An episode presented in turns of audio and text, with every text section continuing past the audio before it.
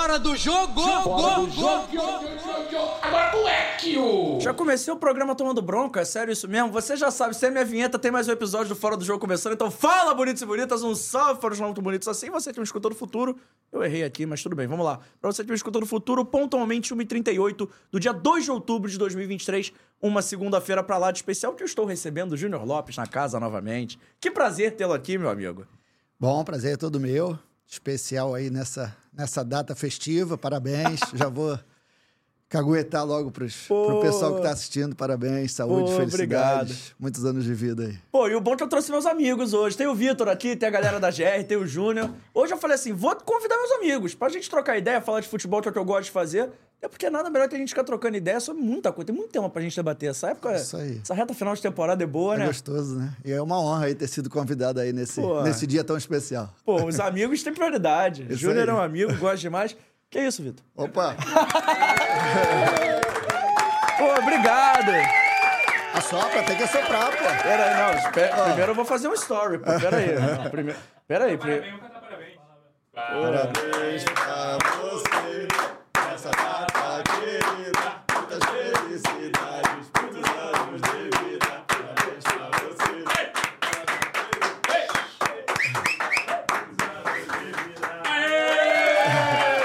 Só os caras pra fazer isso. Eles trouxeram um bolo ao vivo pra eu cantar parabéns. Obrigado. Vou cortar o bolo agora ou a gente corta no final do programa? No final, né? Pra fazer menos, pra fazer menos sujeira. né? 30 aí?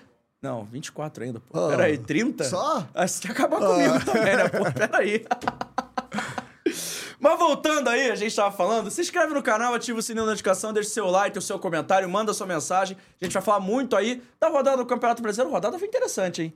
Tem um monte de jogo bom, um monte de jogo ruim. É, vai chegando na fase final, né? Vai, vão chegando as horas das decisões, né? É, mas aí tem Libertadores, tem o Botafogo hoje, tem o Volta Redonda pra subir ou não subir. Tem, tem assunto pra gente debater. Ainda vamos falar um pouquinho mais da sua carreira.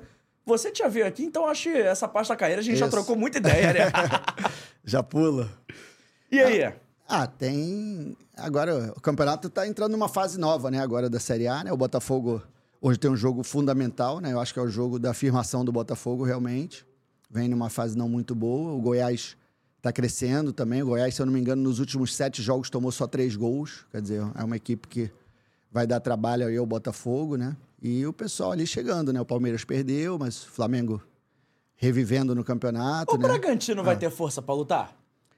Eu não acredito no Bragantino para título, né? Eu acho que vai, muito possivelmente, entrar ali numa vaga direta para Libertadores, né? Mas para título, eu não acredito que o Bragantino vai brigar, não. Eu tô achando assim, eu sei que, pô, falta aí o quê? 14 rodadas? 13 rodadas depois do jogo Depois de da hoje? de hoje, acho que 12, né? Se eu não me É, engano. 12. É. Pô, 12 25, rodadas. não, 13, é. 13? Acho que hoje é a 25 né? É, é, 13, 13 jogos. É. 9 pontos na frente, eu acho que ninguém mais pega o Botafogo, não. Que é 10, que é 9 do Bragantino, mas 10 do Palmeiras, sei lá quantos do Flamengo, sei lá quantos do É, Grêmio. se ganhar hoje, né? É, se ganha hoje, eu acho que o Botafogo pode botar a faixa no Ah, o. Botafogo há muito tempo que já vem sendo falado isso, né? Mas é, campeonato não, não, não dá para dizer isso, né? É lógico que o Botafogo tem uma vantagem muito grande, é o grande favorito, mas não pode dar bobeira. Vê que já diminuiu aí. Se ele, se ele não ganha hoje, já, já fica com, com 7, né? Ou 6.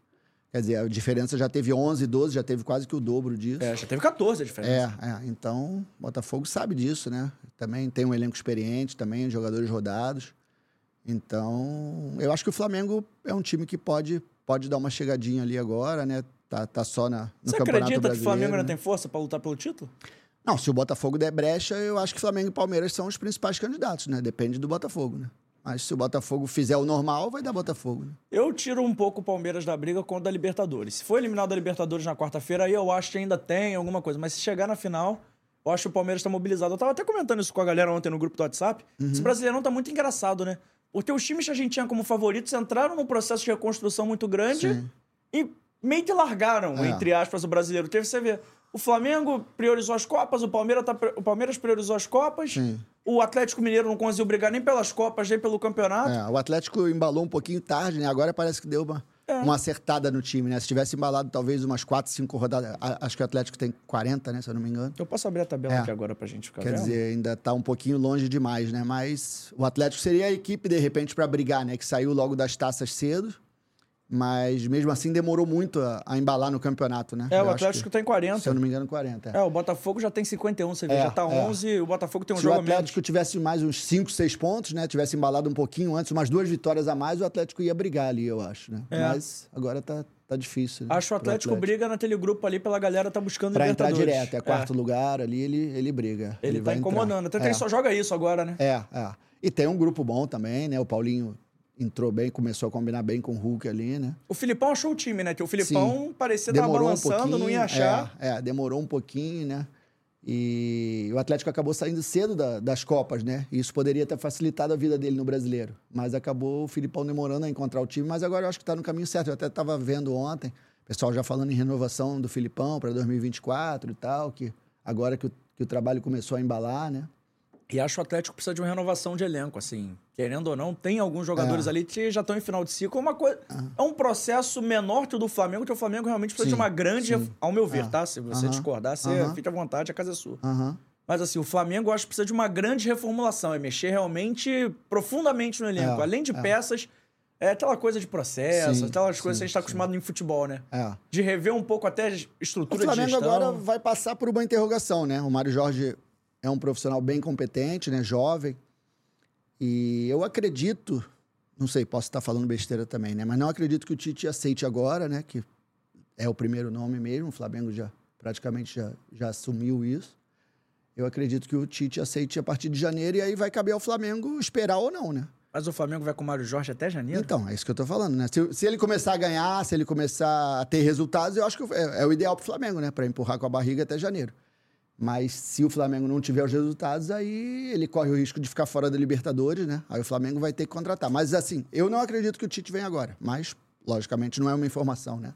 É, É uma um opinião palpite. só, é um palpite. Cara, mas essa situação do Tite tá esquisita, né? Porque assim, ele tá demorando a assumir. Parece uma coisa que já deixou de ser uma. Pô, quando. Se, mas pra quando que ele vai assumir, né? Uhum. Discute se é agora, se é em janeiro. E acho que tá pesando um pouco contra o Tite já assumir agora. Ele ter falado que não ia assumir nenhum clube brasileiro. ele ter negado o Corinthians tantas vezes, né? Que o Corinthians, Sim. que é a casa dele aqui no Brasil, ligou, insistiu, É. demitiu até o Vanderlei. Não, eu acho que aquela declaração que ele deu, né, de que não ia assumir e tal, pode estar fazendo, pode estar tendo algum efeito na cabeça dele, né? E que realmente o plano dele era assumir só para 2020. Na verdade, o primeiro plano dele era trabalhar fora, né? Era trabalhar na Europa e tal. E acabou não acontecendo al- algo que lhe interessasse. E aí ele pensava em trabalhar no Brasil a partir de 2024 só e deu aquela declaração, né? E, e acho que, de repente, isso possa estar pesando para não, não passar como mentiroso, né? Como, mas acho que isso não deveria pesar, não. Eu acho que se ele, se ele achasse que, que o Flamengo é o clube ideal para ele voltar ao futebol brasileiro, eu acho que ele poderia assumir agora, que já ia ganhar aí 10, 12 jogos para conhecer o elenco, né? E para em 2024 estar muito mais forte. né? É, pra conhecer até um pouco do dia a dia. Exato. Porque você trabalha com futebol, pode É. falar melhor que eu. O dia a dia, Sim. conhecer o dia a dia, como é que funciona Sim. aquilo, é tão mais importante.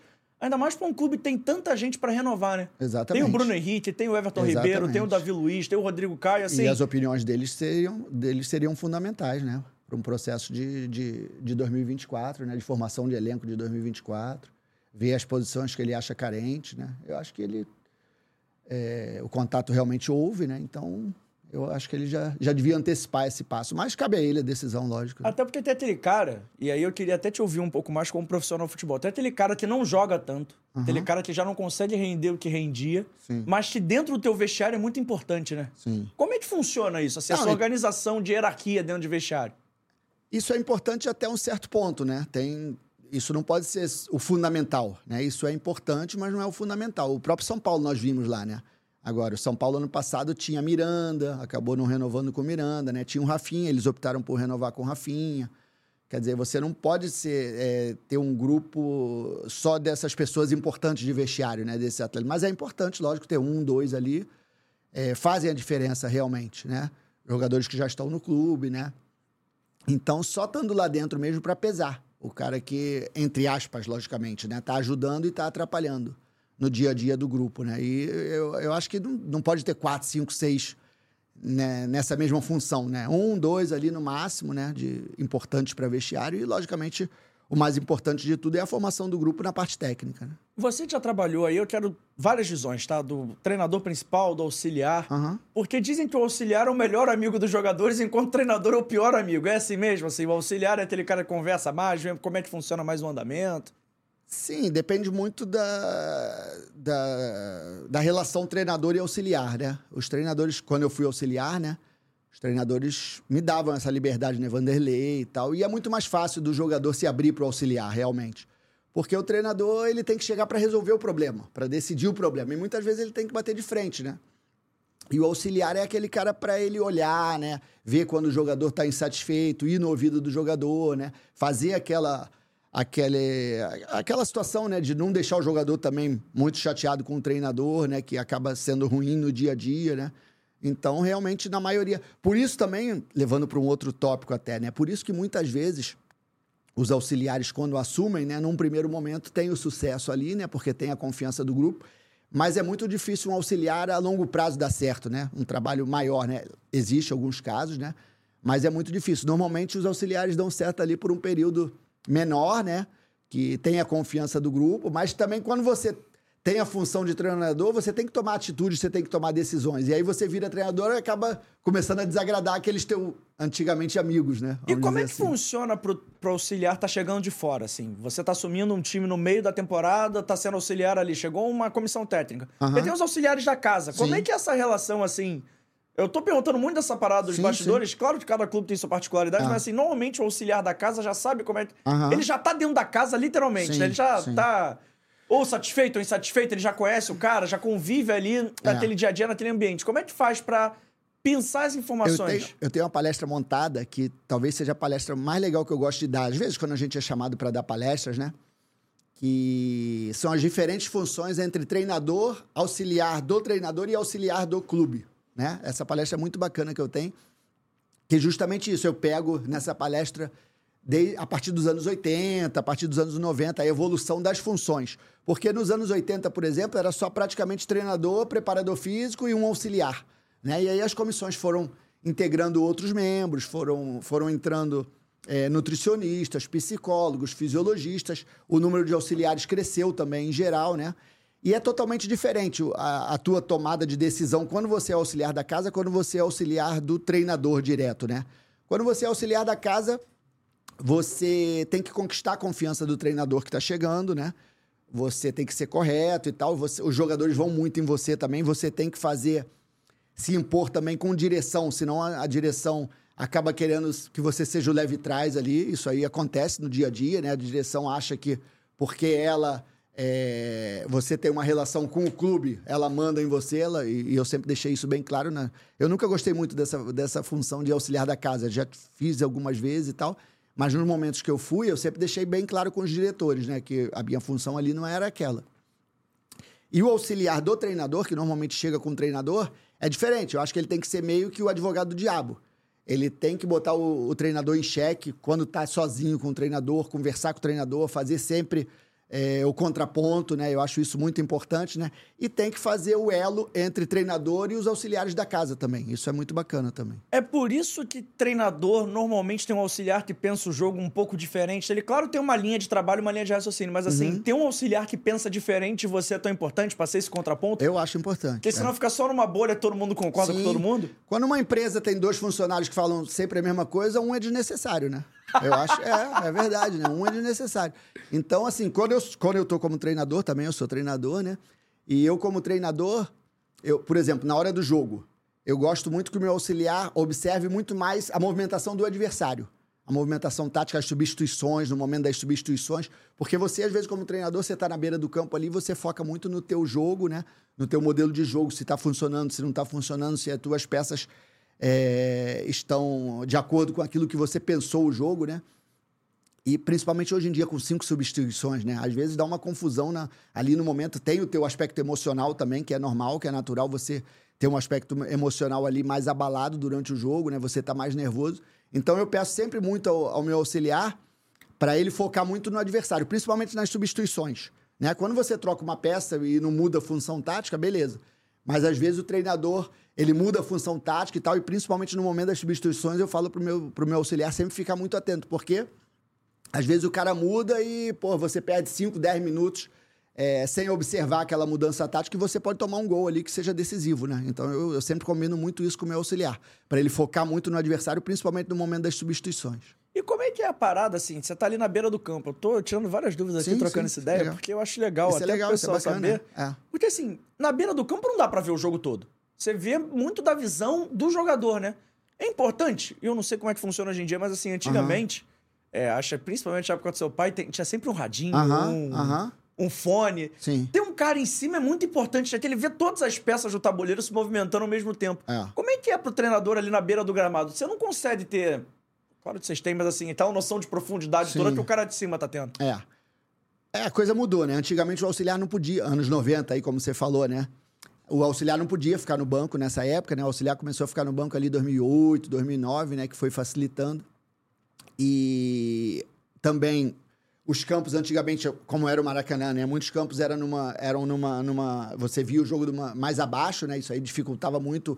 Depois, mesmo acima, o treinador não podia ir na beira do campo, ele tinha que só que ficar sentado no banco, ir lá e só passar uma ordem e voltar, né? E hoje em dia é bem mais fácil. Hoje em dia você fica em pé ali na beira do campo, a tua visão é melhor. Mas lógico que uma visão, uma, uma observação de cima também é importante, né? Mas aí você já tá com o teu com o teu auxiliar ali embaixo, né? Que normalmente é o cara da tua confiança, né? Você tem que ter um outro cara lá da tua confiança também. Às vezes o auxiliar da casa, às vezes um analista de desempenho, né? Para ele conversar com o teu auxiliar e o teu auxiliar às vezes até filtrar. Isso é muito bacana. Quando você chega num clube, né? Às vezes, porque tre- cada treinador trabalha de uma forma também, né? Tem treinador que não quer ouvir, que quer só a opinião dele e pronto, né?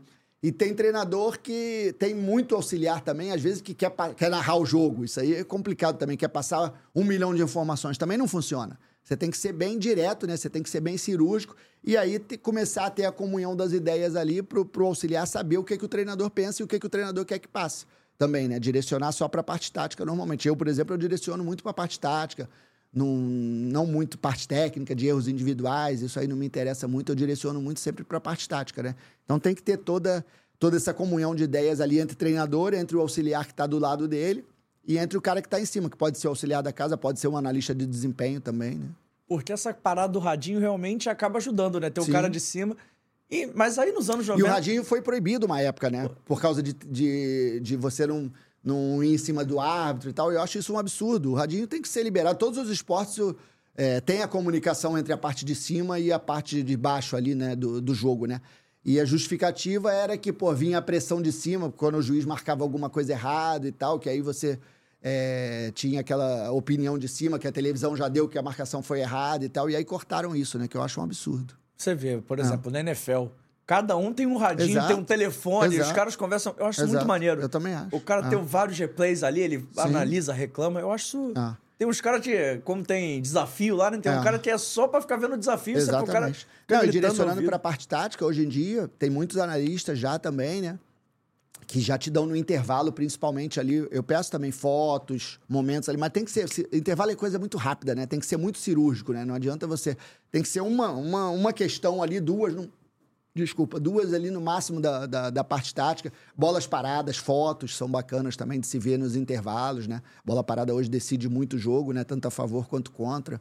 Então, isso tudo funciona ali é, nessa interação entre, entre quem está em cima e normalmente o auxiliar e o treinador que estão embaixo. Você tava falando do auxiliar assumir, assumir aí. O Santos parece que vai efetivar o auxiliar, pelo Aham. menos até o final da temporada, né? Aham. E essa coisa de auxiliar da casa é engraçado, que o Marcelo É. Fernandes acaba assumindo tanto que o torcedor já tem meio que ele como. É, é. É, é quase como preparador de goleiro também lá no Santos. Galera gosta dele. Sim. Você viu o pessoal ontem chamando ele de presuntinho? Eu ele vi, já tem vi. uma. Ele já tem uma. Ele já é parça dos caras. Intimidade, pô. né? É, já tem intimidade. O cara já é quase seu treinador. É, o, é o interino de sempre. ele é sempre é. interino. Teve, teve o Thiago lá no Coritiba também, que assumiu, né? Também, que foi. Assumiu como interino e depois foi efetivado. né? Eu acho que o Marcelo não chega a ser efetivado pra muito tempo, né? Vai ser Aham. por esses 12 jogos pra tentar livrar o Exato. Santos de rebaixamento. Exato. Mas você tem que tá fazendo um bom trabalho. Sim. Teve dois jogos diretos, venceu os Venceu dois. os dois, é. É importante, né? O Santos co- conseguiu botar a cabeça de fora ali da, da zona de rebaixamento, né? É, foi, Falando um pouquinho do jogo de ontem já, o Marcelo mudou completamente a maneira de organizar o time, né? É. eu dava o Santos meio como morto já no campeonato. Achei que o Santos ia fazer figuração É, teve, até o teve final. uma vitória antes muito importante lá na Bahia também, né? 2x1, né? Que foi com ele. E agora ganhou bem do Vasco também. E é engraçado que o time dele faz muito gol de bola parada, né? É. Contra o Santos, contra o Contra Bahia, Bahia. teve um, se eu não me engano. Um ou isso, dois. Isso, acho que foi um, né? É. Que foi uma falta. Que é. É. o gol que todo time tenta fazer e ninguém É, consegue. É, é. bater uma falta pro segundo pau, o cara escorar pro meio. Isso. Ontem- ontem teve a raspadinha no primeiro Ontem teve a raspadinha ali. no primeiro pau É. Que aquela raspadinha mata ali. né? É um futebol meio básico, assim, básico É. que eu digo feijão com arroz mesmo. Sim, sim. Jogadas feijão com arroz, mas tá dando muito certo lá no Exato, Santos. exato. E ele tentou um esquema com três zagueiros, que não é um esquema. É. Não é um esquema fácil de fazer. Exato, é. e deu certo, principalmente ontem, né? E, e o Santos está crescendo. O Santos, é assim como o Vasco, né? O Vasco também teve esse resultado ontem, né? Mas o Vasco vem evoluindo também, né? Eu vejo ali é, Coritiba e América numa situação muito difícil, né? De, de serem revertidos. O Goiás, eu acho que depende muito desse jogo de hoje, tá, tá tendo uma crescente. Mas, assim, eu vejo esses três ali com uma dificuldade muito grande, né? Goiás, Coritiba e América. Aí a última vaga, vamos ver, o Bahia também. Rogério Senna entrou agora, né? Também tá, tá crescendo ali, né? Mas você a acha que última vai vaga ficar vai ser um grande? brigada, né? Você acha que vai ficar pra um grande? Bahia, Vasco, Santos? É, eu vejo. Eu acho que essa última vaga vai ser bem brigada, né? E os outros três eu acho que estão numa situação já bem delicada, né? Coritiba, América e Goiás. Eu acho que esses três estão. Eu vejo o Bahia até, apesar de estar é, atrás na tabela, né? Mas eu vejo o Bahia num crescimento aí, principalmente com a entrada do Rogério Senna, né? O Bahia não fez um jogo ruim sábado contra o Flamengo.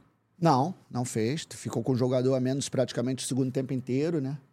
Não teve, não É. teve grandes momentos, mas assim, o segundo tempo matou muito Exato, cedo. O Bahia exato. morreu muito cedo no segundo tempo, porque com 3, 4 Ah. minutos tinha um cara expulso, o zagueiro. Exato, exato. E com 10, 12, 15 Tomou faz um pênalti. É. Aí tomou Jogou gol. o segundo tempo todo com a menos, né? É muito difícil. Vamos ver, o Cuiabá começou muito bem, né? Eu Pode ia dar uma, perguntar co- isso uma caída, você. né? O Cuiabá dizer, vai entrar tem na dança? ciclos, né? O Cuiabá vai entrar nessa Eu dança? acho que pode. Eu acho que pode, principalmente se esses, esses times estiverem crescendo, né? Vasco, Santos, né? O Inter e o Corinthians eu não acredito. O Cruzeiro, Zé agora também deu uma entrada, de- deu uma crescida, né? O Zé também é um cara que conhece, Zé Ricardo, né? Conhece bem a competição. Eu acho que o Cuiabá daqui a pouco pode. Porque também tem uma situação emocional. A gente que vive ali, já viveu bastante isso aí de Série A. O time, quando ele não entra na zona o campeonato inteiro, se ele entrar na reta final, é a pior coisa que tem. O Cuiabá foi considerado aí sensação do campeonato e tal, mas não abriu tanta, vonta tanta vantagem, né? Tem ali cinco, seis pontos da zona. Falaram que o Cuiabá ia brigar Então- por Libertadores, mano. Exato. É. Então, eu acho que o Cuiabá, se ele começar a, a, a ter dificuldades agora, né? E entrar ali perto da zona de rebaixamento na reta final, o emocional conta muito, né? E até onde atrapalha, entre aspas, esse primeiro turno bom do Cuiabá, assim? Atrapalha que eu digo, de, pô, parece aquela sensação que livrou, claro que melhora Uhum. o ambiente, mas o quanto essa melhora de ambiente não pode. Não tô falando que aconteceu no Cuiabá Sim, especificamente. Aham. Mas o quanto essa melhora de ambiente não pode ser também levada pro lado que, sei lá, pra não relaxar. Como é que faz Exatamente. pra manter o estado de alerta? Essa era a palavra que eu ia usar, né? Antes de quando eu senti a tua pergunta, né? É, o perigo é causar esse relaxamento, né? Causar esse relaxamento, os elogios que vêm de fora, né? Time sensação, time sensação. E aí na reta final, porque ainda faltam aí 13 rodadas, né? É, 13 rodadas são 39 pontos em disputa, né? Muita coisa. E na reta final você cair é perigoso. Ainda mais quando você vê gigantes ali como Vasco, Santos, né? Crescendo no momento certo ali, né? Visando a não queda, né? Para a segunda divisão, né? O, o Inter, você acha que entra nessa dança também ou você acha que o Inter vai livrar? Porque Não, o Inter tem a parada da que- Libertadores, né? É. O problema é que o Inter não ganha no brasileiro. É, O é. Inter faz uma Libertadores maneira, sensação, tá na semifinal. Mas no brasileiro, o time do Inter não, não é assim. Não, mas eu acho que livra. Eu acho que livra. Eu acho que. É o que eu falei ali, na minha, na minha cabeça, Curitiba, América e Goiás. É lógico que é muito difícil, faltando 12, 13 rodadas, dar uma, uma opinião concreta, mas, mas eu acho que Curitiba, América e Goiás estão numa situação muito difícil. E a última vaga vai ser brigada ali: Bahia, Cuiabá, Vasco, Santos. E a camisa pesa, lógico que pesa, né? Sempre, né? Nessa reta final, né? Mas também, às vezes, pode pesar ao contrário. Porque os times grandes também, quando quando estão na zona, também a responsabilidade é ainda maior, né? Eu É- é pergunto muito do difícil. Inter, porque o Inter só tem 29, né? Sim. E querendo ou não, assim, o Goiás já tem 26. O Goiás Ah. busca o empate hoje com o Botafogo, já vai 27. Exato. E Ah. pa- parece não, mas assim, o Inter tá muito perto ali da. É uma vitória, né? Da confusão, Ou uma né? derrota, exata. Vamos dizer que o Goiás empate hoje, né? Aí o Vasco fica na zona com 26, fica uma, uma vitória do Inter, né? 29 ali. É que o Vasco já tá na zona de rebaixamento, né? Independente do que aconteça hoje ou no sábado, o Vasco entra na próxima rodada na zona de rebaixamento. Não. Entra, Se o Goiás porque- perder hoje, não. É porque o próximo jogo é. É Goiás e Bahia. Então um dos resultados coloca o Vasco na zona. Não. Mas o Vasco vai jogar com o São Paulo para ganhar do Isso, São Paulo. não, né? sim. É, Porque é. Porque o jogo do Bahia é às quatro. Ah, então o tá. jogo, o jogo do Vasco é de- seis sim, e meia. sim, o Vasco sim, entra sim. em campo às horas de rebaixamento. Sim, sim. Porque independente do resultado Entendi, que aconteça entendi. entre Bahia e Eu não Goiás. sabia que era Goiás e Bahia Eu também não, jogo. descobri hoje de manhã. É, é. Independente do resultado que aconteça entre Bahia e Goiás, bota o Vasco na zona de rebaixamento, o Vasco se vencer, Por algumas horas ali. sai. É, É. é. Porque se vencer, vai ultrapassar Bahia ou Goiás. O Vasco é sábado? Vasco é sábado, seis É, e meia. Se o Goiás não pontuar hoje, se o Goiás pontuar hoje, vencer, o Vasco não ultrapassa. É, é. O Vasco já entra hoje. Não, a briga um vai ser boa aí, né? É, é ver se o Vasco e o, e o Santos confirmam essa, essa subida de produção, né? Que eu acho que tem tudo para confirmar. E aí deixar a briga para os outros. Né? Mas no caso do Vasco, por exemplo, vamos, vamos falar do Vasco rapidinho, já já a gente vai falar mais do jogo, mas a gente analisando essa parada de tabela. Como é que é para um time de futebol, um time grande de camisa, tava na zona de rebaixamento afundado igual o Vasco. Aí, pô, ele começou a ganhar, começou a ganhar, respirou, saiu Uhum. da zona. Sim. Uma rodada depois ele volta. Abala a confiança ou agora que saiu, já meio que sabe o caminho? Como é que é? Não, esse, esse trabalho tem que ser feito diariamente, né? Pelo, pelo treinador, pelos auxiliares. É, o Vasco tinha uma psicóloga que era a Maíra, né? Mas eu acho que saiu também, né? E não só no Vasco, né? No Santos tá, tá numa situação bem parecida, né? O Santos saiu ontem, né? Mas pode... Aí perde o jogo. O Santos tem um jogo muito difícil no fim de semana também, eu vi ontem. É fora de casa... É Palmeiras. Palmeiras fora de casa, isso aí. Quer dizer, pode Sem o perder... Pode perder e voltar para a zona também, né? Quer dizer, é, todos os clubes vão estar sujeitos a isso, né? Então, o trabalho é, psicológico, o trabalho mental é fundamental, né? Não só nessa situação. Eu acho que o trabalho mental hoje em dia é, faz parte de, de todo o processo de todos os treinadores, né? Eu qualifico. Eu acho que no Brasil a gente ainda dá muito pouco valor ao trabalho mental. Eu, eu sempre falo que o, o grupo de futebol, de atletas, né, é como se fosse uma cadeira, né? Uma cadeira tem quatro pés ali, né? Você tem que. Você tem o pé que é o, o tático, o técnico, o físico e o mental. Qualquer um dos quatro que esteja mal trabalhado, né, da cadeira, né, qualquer um dos quatro pés da cadeira que esteja ruim, a cadeira cai. Então, o mental é tão importante quanto o técnico, o tático, o físico. E essa questão de você estar na zona de rebaixamento, voltar, ela tem que ser trabalhada sempre. Eu acho que tinha até que ser, sido trabalhada antes, muito possivelmente foi, né? De falar, ó, pô, nós temos um jogo difícil e tal. Se acontecer um resultado, não- isso aí não vai nos abalar. E eu acho que o Ramon fez ontem mesmo, o Ramon. Eu vi as declarações do Ramon boas também, depois do jogo, né? O Ramon Dias falando que estava com orgulho do grupo e tal e tal. Eu acho que é por aí mesmo. né? E não é porque eu sou Vasco, não, tá? Mas Uhum. vendo o jogo de ontem, aí sem nenhuma emoção, analisando o jogo de maneira profissional mesmo, assim. Sim. Olhando o jogo, vamos deixar a emoção de lado. O Vasco ontem fez um jogo, ao meu ver, melhor que o do Santos no primeiro tempo. Saiu perdendo por 3x1 e acho que o segundo Uhum. Sim. tempo não conta Tomou muito. dois gols em dois minutos, né? É. E eu acho que o segundo tempo não conta muito, porque depois da expulsão Daquele aconteceu. episódio, é. O jogo acabou ficando muito bagunçado. O Santos se com a menos, Vasco com a menos. ver, o Vasco jogou melhor ontem. Se você for frio, né? O Vasco jogou melhor ontem do que contra o América no meio de semana. Eu ia né? falar exatamente Ah, isso. Então, acho que, assim, apesar do resultado de 4x1, eu, pelo menos, saí com a sensação que foi um, um resultado. Sim. que 4x1 nunca é normal. Sim, sim. Mas é um resultado, assim, que pode acontecer num campeonato. Tem dia que você vai jogar bem e não vai ganhar, tem dia que você vai jogar mal e você vai ganhar. Exato. E acho que os jogadores do Vasco saíram com essa sensação ontem. Ah. Que, sei lá, 4, 5, 6 rodadas atrás, toma um 4x1, Sim. Uhum. parecia que abalaria muito a confiança. Eu achei ontem, pelo menos, É, até, pelos últimos quatro, cinco jogos, né? até vendo Ah. o Vasco em campo ontem, mesmo depois do 4x1, achei que o time não tava abalado, não. Assim, claro que parou de jogar pra não tomar mais gol. porque- Não, o Vasco tá, tá parecendo tá- ter essa confiança, essa autoestima, tá, tá bem trabalhada, né? A autoestima do grupo em si, né? E tá ganhando muitas opções, né? De banco, principalmente, né? Tá tendo trocas. Então, eu acho que o Vasco tá no caminho certo, sim, para sair dali. É O lógico Va- que... É que claro que ontem o gol saiu muito cedo, o primeiro gol do Santos, mas assim. Uhum. Mas o Vasco conseguiu reagir, né? Empatou. É, mas dava até a sensação no início do jogo, antes do gol, que o Vasco ia abrir Tava o placar, melhor. que o Vasco É. tava melhor. É, é. Eu não sei se o Santos estava nervoso ainda. Tava... Uhum. O Santos entrou com uma formação, tá usando há pouco tempo, com três Sim, zagueiros e sim. parecia um pouco desencaixado. É. O Vasco rodava melhor a bola, Sim. tinha algumas O oportunidades. início de do Vasco foi melhor. é. Até o, até o 0x1, né? O Vasco tava melhor É. no jogo. E aí eu acho assim, claro, E tomou um gol bobo, né? Primeiro gol. tu achou pênalti? Cara, aí já tem muita outra questão, né? Que é a questão do VAR, né? Essas coisas. Eu vou ser polêmico aqui um pouquinho. O VAR, do jeito que está hoje no Brasil, eu sou contra o VAR.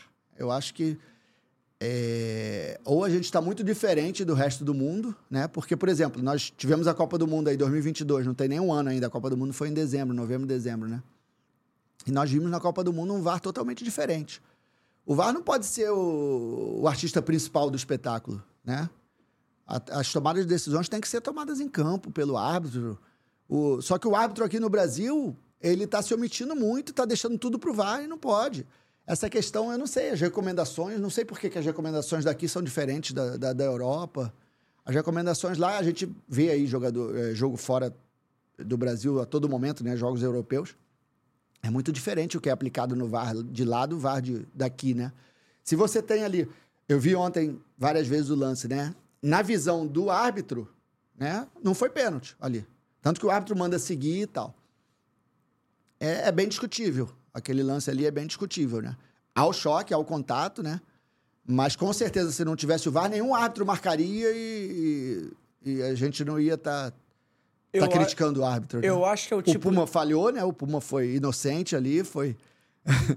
é, ele pegou uma, uma diagonal errada, né? O, o rapaz, o, o atacante. É o atacante do Santos veio para cá, era só ele fazer o X aqui, né? E esperar ele. E ainda tinha uma cobertura do Medel ainda, né? Então. É que eu acho que hoje no Brasil é minha visão do VAR. Eu acho que o VAR veio para corrigir os claros e absurdos. Também assim, acho. Aquele erro não gritante. Não pode ser a todo momento, né? É que hoje o VAR no Brasil não quer deixar o juiz errar e ele acaba Exato. ocasionando o juiz ao erro. Exato. Que a partir do momento, vamos, vamos falar aqui por Deus claro, não tô falando que o Santos foi favorecido, Não. que é uma operação salvação. Não. Quando a gente fala que é uma. Que a gente fala que é é, é, bastante interpretativo, né? Você não diz que, o, que o árbitro está errado. Ele poderia ter interpretado que sim ou que não, né? E foi um lance bastante interpretativo, né? O que eu acho é o seguinte, de verdade mesmo. Não estou falando que teve uma operação, salvação, de nada disso. Mas a partir do momento tem um choque. O juiz mandou seguir. O cara do VAR chama. Sim. Ele vai dar o pênalti. Ele já vai sugestionar. Estádio né? lotado. É, Vamos é. Se fosse São Januário, ao contrário, Sim. o VAR chamou. Sim. Estádio lotado, o Vasco na zona de rebaixamento. Sim. Se o VAR chama, provavelmente daria aquele pênalti. Exato. Se fosse no Maracanã pro Flamengo, em qualquer situação do mundo, o estádio lotado, Ah. o time da casa tem um choque dentro da área, o cara chamou, vai, vai, vai, vai dar pênalti. Exato. E acho assim, o problema do VAR no Brasil é que ele não deixa o juiz mais apitar o jogo. Exatamente. Porque qualquer coisa, ele é muito, ele quer sempre acertar tanto. Não, eu fui no Fla-Flu, aquele 0x0, lembra? Sim. Que teve dois gols anulados, por lá de um minuto antes cada, cada, cada lance anulado. Quer dizer, lá do, da origem, da origem da jogada. Isso não existe, cara. O, o cara que tá no, no, no jogo, o cara perde o tesão. A coisa mais gostosa que tinha antes do VAR, né? Era quando o teu time fazia o gol, você olhava pro bandeira, o bandeira correr pro meio. Quer dizer, você tem a certeza. Agora você comemora dois minutos, daqui a, daqui a três minutos o gol não vale. Isso não, Não, existe, cara. assim- Eu acho que aos poucos isso pode, pode começar a tirar a graça do futebol. Eu acho que isso tem que ser muito bem pensado. Eu até acho que o VAR tem que existir, ele tem que, pra corrigir aquele erro, claro, assim. Sim. E eu já discuto até a questão do impedimento no VAR, aquela questão de linha traçada. Eu sou super a favor do mesma linha no VAR. Uhum. Eu acho que tem que ser igual na NFL, já falei isso aqui várias vezes. Na NFL é o seguinte: tem evidência visual, muda. Não tem evidência visual, o sério tá marcado no campo. O cara do campo tem que ter autonomia pra errar. Também acho. E, de novo, não tô falando que o Daronco acertou, errou ontem, mas o Daronco tá no campo. Não tem ninguém na frente dele. Ele viu o que aconteceu, ele não deu o pênalti. O cara não pode chamar ele um minuto depois pra ele rever o mesmo lance e ele marcar o pênalti. É a mesma coisa que aconteceu no jogo contra o. Foi o América Bragantino, que o juiz dá um pênalti. Ele vê no campo, a bola pega na coxa do cara, pega no braço depois. Ele no campo fala assim: pegou na coxa, pegou no braço, nada. Foi o Klaus que tava apitando o jogo. Beleza. Aí eu lembro, é isso mesmo. Um minuto depois, dois minutos depois, o VAR chamou. Ele olhou o lance e falou assim: é. Bateu na coxa, bateu no braço, pênalti. Ah. Ah. Não tem Se critério. viu assim. no momento, né? Ele tá de frente. campo, o cara é. tá de frente pro lance. O juiz tem que ter. Assim, de novo, eu É. acho que ele tem que ter autonomia de interpretar. Lance interpretativo, o VAR não pode se meter. Sim. É igual o lance de cartão. Eu odeio quando o VAR chama pra mudar a cor de cartão. Sim. O cara tá no campo, na velocidade do jogo, ele viu o que aconteceu. Isso é outra coisa muito importante Ele do VAR, deu né? A amarelo. velocidade da câmera muda totalmente. Muda totalmente a, a visão do... É, é muito fácil você ali em casa, pô, você... Pô, foi vermelho e tal. Mas no jogo é diferente, o é lance do totalmente Marçal diferente. contra o Corinthians, pra mim, se o juiz dá vermelho no campo, ele acertou. O lance do Marcelo, do Fluminense, lá na Libertadores também, né, Aquele cara? lance é um absurdo Pô, ser vermelho, desculpa. É, é, não tem como. Aquilo é um acidente. Acidente não é vermelho. Marcelo pode ser. Não Exatamente. foi falta do Marcelo. Exatamente. Marcelo Foi nem falta. Foi nem É. falta. É porque houve a fratura, Ah, né? no houve- VAR, é, o cara machucou é, feio, é. o cara do VAR viu, ficou assustado. Chamou o juiz, mas não pode. Aquilo não é nem falta, desculpa. Aquilo Também é um acho. acidente. Acontece bola ao chão. Também acho. Tô errado. É, não, concordo É contigo. porque o futebol que eu tô acostumado a ver, o futebol que a gente via, Pô, o lance do Marçal. Se o juiz no campo expulsa o Marçal contra o Corinthians, Sim, tem duas, três sim. Uhum. rodadas. Se ele expulsa no campo, ele acertou. Se ele deu um amarelo, eu não consigo falar, ah, ele errou. Sim. Ah, tudo bem, pegou no tornozelo. Você... O cara disputa de bola. O cara É. tem um milésimo de segundo pra decidir se vai com o pé assim, o pé assado. Pegou. Não, e a TV, a câmera da TV, ela te ilude, né? A velocidade da câmera é diferente, né? Só Você que aí- bota pausando, em é câmera outra lenta, coisa. em câmera lenta exatamente. tudo é agressão, tudo é gra... Exatamente. De novo, achei o Marçal imprudente, achei Sim. que ele errou, achei que ele poderia ter sido expulso no campo. Sim. Mas se o juiz tá de frente pro lance, É. ele julgou aquilo pra amarelo, você não pode chamar ele pra ver de novo. É. Eu acho que o VAR tem que funcionar o seguinte, igual ontem na confusão. Pô, o goleiro do Santos pegou o Medel pelo pescoço, o Medel deu um soco em alguém. Bom, Sim. Uhum. você chama lá o cara pra ver, o cara pode não ter visto. Ou uma cotovelada dentro de campo que passou desapercebido, legal. É. Mas a partir do momento que o cara viu, ele deu o cartão, você não Ah, pode tenho chamar ele pra muito ver. medo, eu tenho muito medo dessa questão do VAR aos poucos e, e, e acabando com a graça do futebol, né? Porque lembra que antigamente a gente se, se criticava muito o João Avelange antigamente, né? E os velhinhos da FIFA chamavam dos velhinhos da FIFA, né? Que o João Avelange foi muito contra, né? Resistiu até o quanto ele resistiu até sair, né? Porque Sim. foi depois de que ele saiu é que começaram essas esses usos da tecnologia que eu sou a favor, mas você, do jeito que tá, tá muito exagerado. Eu acho que tá muito exagerado. Antigamente o, o Avelange era muito resistente a, a essa questão toda, né? Porque ele dizia que o- a graça do futebol era essa, né? Era aquela discussão da esquina, aquela discussão. Eu até do acho, eu até né? acho que o VAR Ah. tem que agir pra evitar um erro claro. Assim, Sim. Uhum. ah, teve um lance de pênalti absurdo, o juiz não viu, ou tá encoberto, ele Sim. tava. Daronco, por exemplo, é um cara que não acompanha os lances direito. Ele Aham. só- Gosto do Daronco porque ele apita o jogo de uma intermediária a outra, né? Raramente ele está perto do lance. Sim. Ah, ele tá longe, não viu. Um contra-ataque rápido, igual o do Vasco antes. O cara faz uma falta, pô, não deu pra acompanhar. O cara. Sim. Beleza. É. Aí chama o VAR. Mas você chamar o VAR toda hora, Sim. que no Brasil, cara, eu acho o lugar que mais usa o VAR no mundo. É, é isso que eu falei no início do O VAR do da papo, Inglaterra né? é ruim. É bem ruim. A gente viu esse final de semana. Você viu o jogo do Liverpool? O cara... Não, não. Pô, pô, esse lance é absurdo. Uhum. O VAR foi chamado. Tem O juiz no campo deu impedimento. Não estava impedido. Não precisou nem entrar saliente, não estava impedido. Sim. O juiz achou que o gol tinha sido validado no campo falou: beleza, segue aí. Aham. Anularam o gol. Que beleza, segue aí. Sim. Tá marcado, tá no campo. Aham. Deram impedimento, o jogo seguiu, o Liverpool perdeu no finalzinho, teve dois expulsos. Aham. Mas era o gol, tipo assim, o Liverpool ia abrir 2x0, Sim, 2x1. Sim. E, pô, o VAR errou. Muda o jogo. Um é. erro absurdo, assim, mas. Lá, até pra, até pra errar, eu Sim. acho. Lá é ruim. Mas É. assim, é um ruim rápido. Aqui É. demora, discute. Não, é o que eu falei aqui no início do nosso bate-papo, né?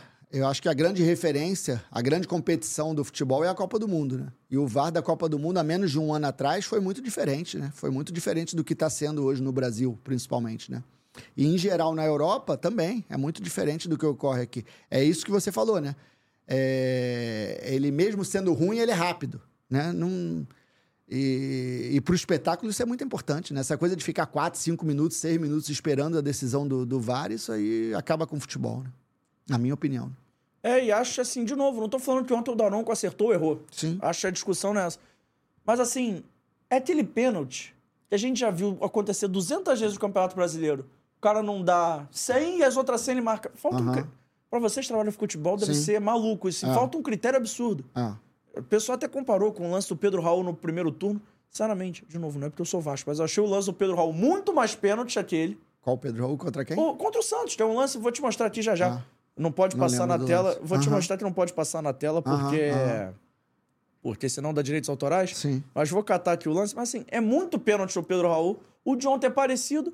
Só que o VAR chamou pra ver um, chamou pra ver o outro. Sim. E aí perde a isonomia do campeonato. Exatamente. Porque o, o cara continua errando. Exato. A minha questão com o VAR é a seguinte: os caras continuam errando, a torta é direito e beleza. Tá, Sim. tá tudo certo, tá tudo na moral. É.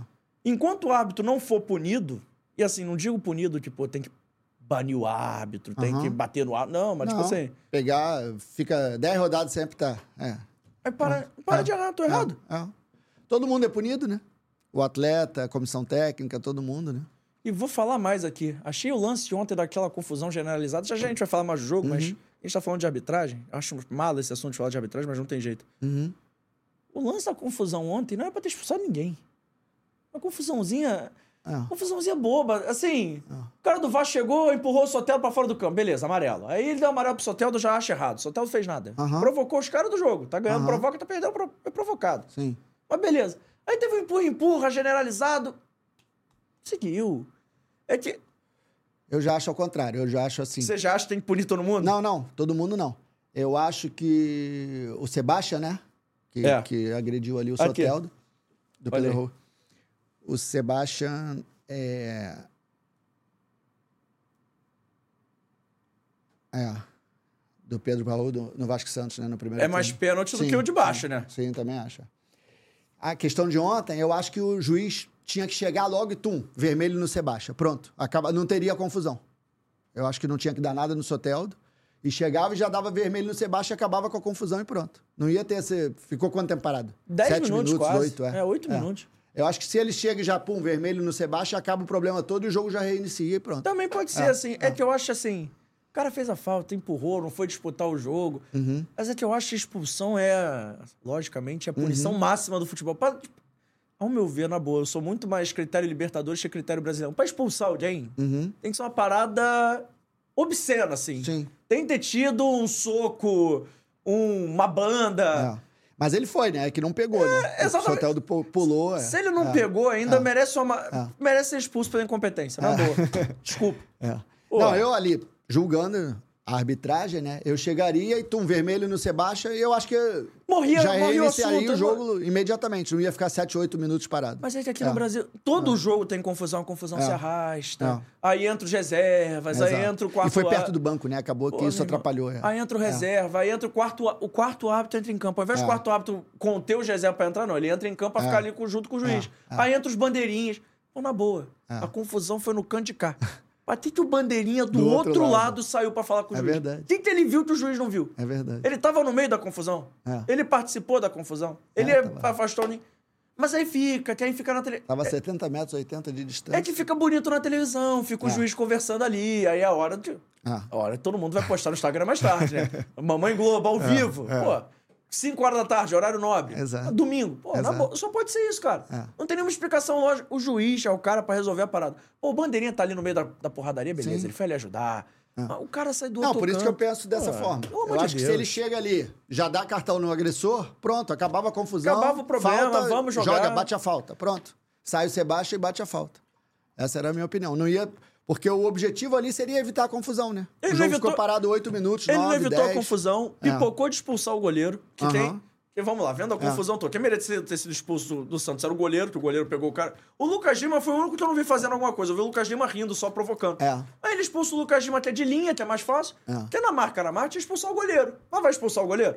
E o Medel foi agredido pelo do Vasco. Vai expulsar o goleiro? Ainda depois. Você trabalha em futebol. Pra expulsar o goleiro, dá mó perrengue. Sim, tem que assistir o outro goleiro. Sim, pra sim.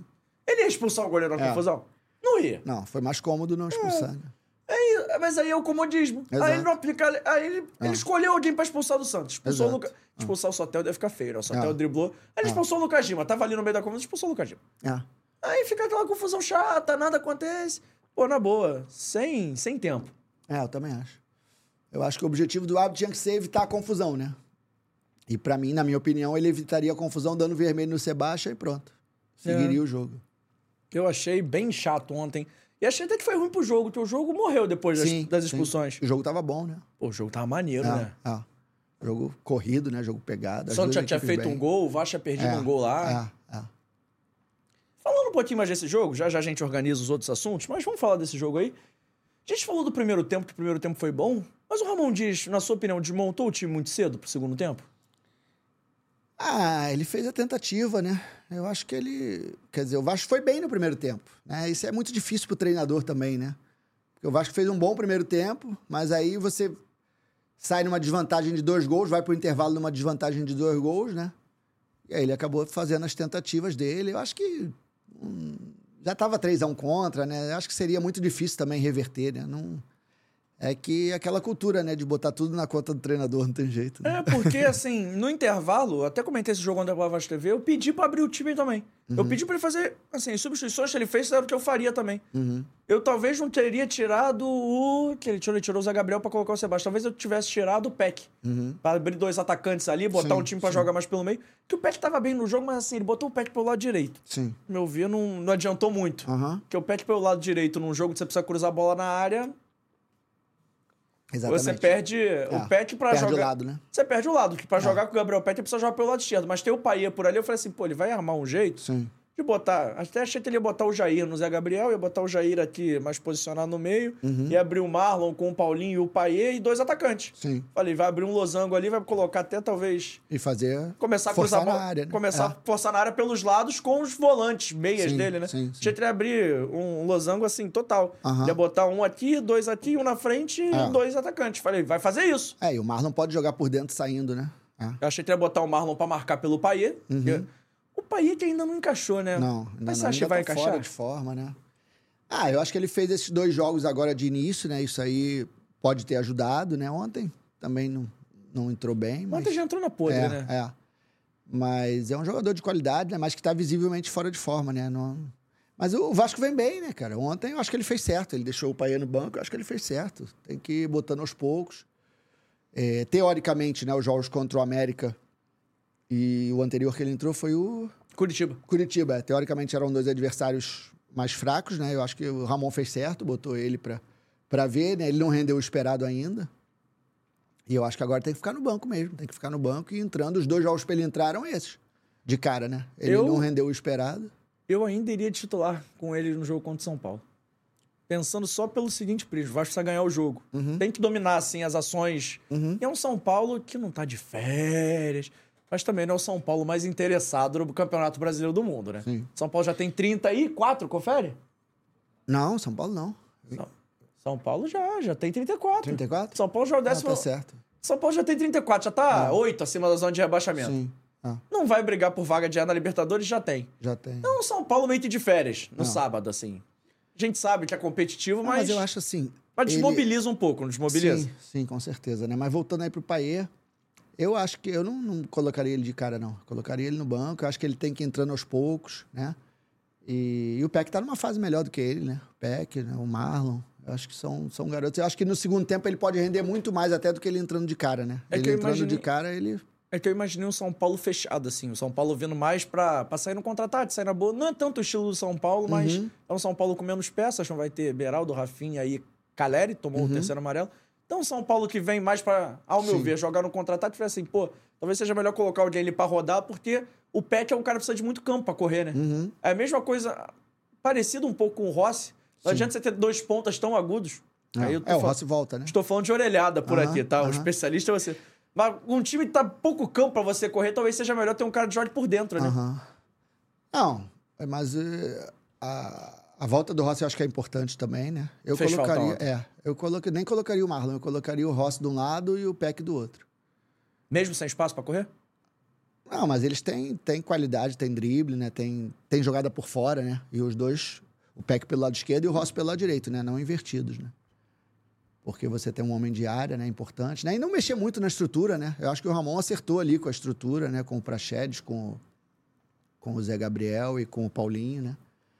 E não adianta mexer muito na estrutura, né? Eu acho É. que tem, que tem que manter a base, né? E aí você fica com o Paê pro segundo tempo, que vai te dar uma opção de qualidade também, né? Porque às vezes o cara, quando tá mal fisicamente, isso é muito ilusório, né? Ah, o cara tem qualidade e tal. Mas aí vai botar ele no primeiro tempo, ele não vai render, cara. Não vai render, não vai ter. não- E no segundo tempo, com mais espaço, que lógico que todo jogo no segundo tempo tem, tem um espaço maior, né? Segundo tempo, o pessoal já dos tá. atletas, o é. pessoal já tá mais fisicamente perto dele do que ele perto dos caras do exatamente, primeiro, né? Exatamente. Ele pode sumir, né? Que eu achei que nos dois jogos ele não rendeu praticamente nada, né? Contra Curitiba e contra América, né? Quando ele entrou de início. Né? Curitiba ele até deu uma assistência, mas É. ainda assim tímido. É, é. E foi um jogo mais fácil, que o Vasco fez os gols logo no início também, né? O jogo ficou mais fácil. né? O jogo ficou bem fácil e o Vasco abriu 2 a 0 Uhum, antes dos 30. Exatamente. Contra o, contra o Curitiba foi Rossi de um lado e ele do outro, né? É. É, ainda fez o terceiro gol com dois minutos no segundo tempo. Aí, É. É. É, funcionou bem contra o Curitiba também, né? Mas é. É a opção do treinador, né? Deixa ele.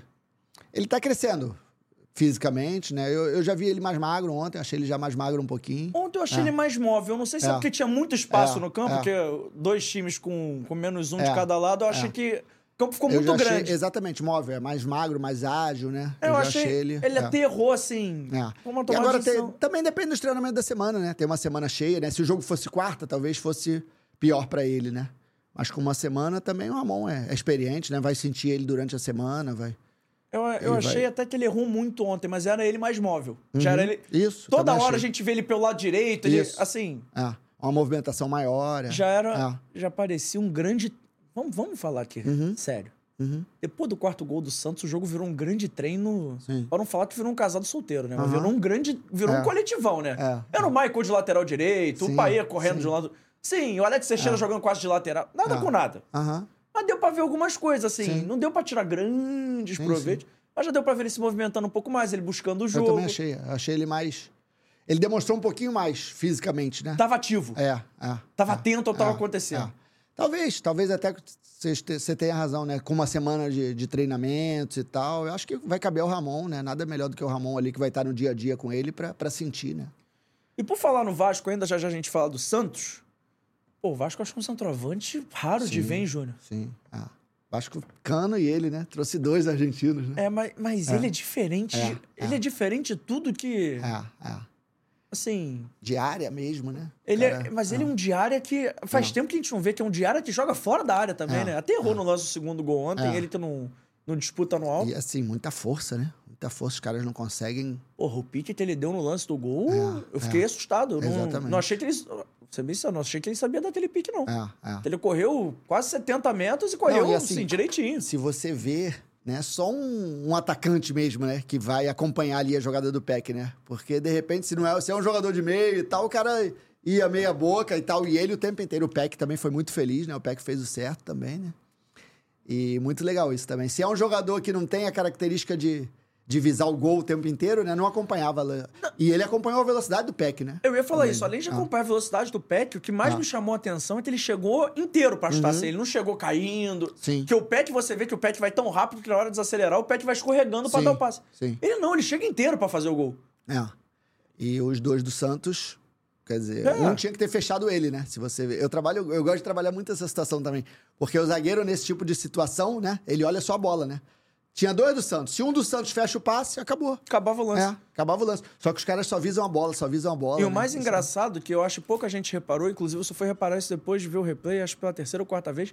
Se você for, beber, for, be- for ver bem, Uhum. na hora que ele vai puxar a corrida, ele ainda protege o zagueiro do Santos, assim, que eu- pra dar um espacinho, não, não faz falta, não obstrui, que ele tá correndo, mas se ele bota os dois braços pra correr, meio de segurar o zagueiro, É. isso dá uns dois, três segundos pro Peck dar uma arrancada, assim, que foi importante. É. Ele tem uma movimentação muito, muito Sim. dele. Ele quase fez um gol ontem de cabeça também, que era uma bola muito difícil de acertar. Aham, aham. Foi uma bola que o Pumita cruza assim de Isso, frente. isso. Antes a bola de frente é toda da defesa, É, né? Que o zagueiro é. tá de frente o atacante tá de costas. Exato. Ele ainda virou.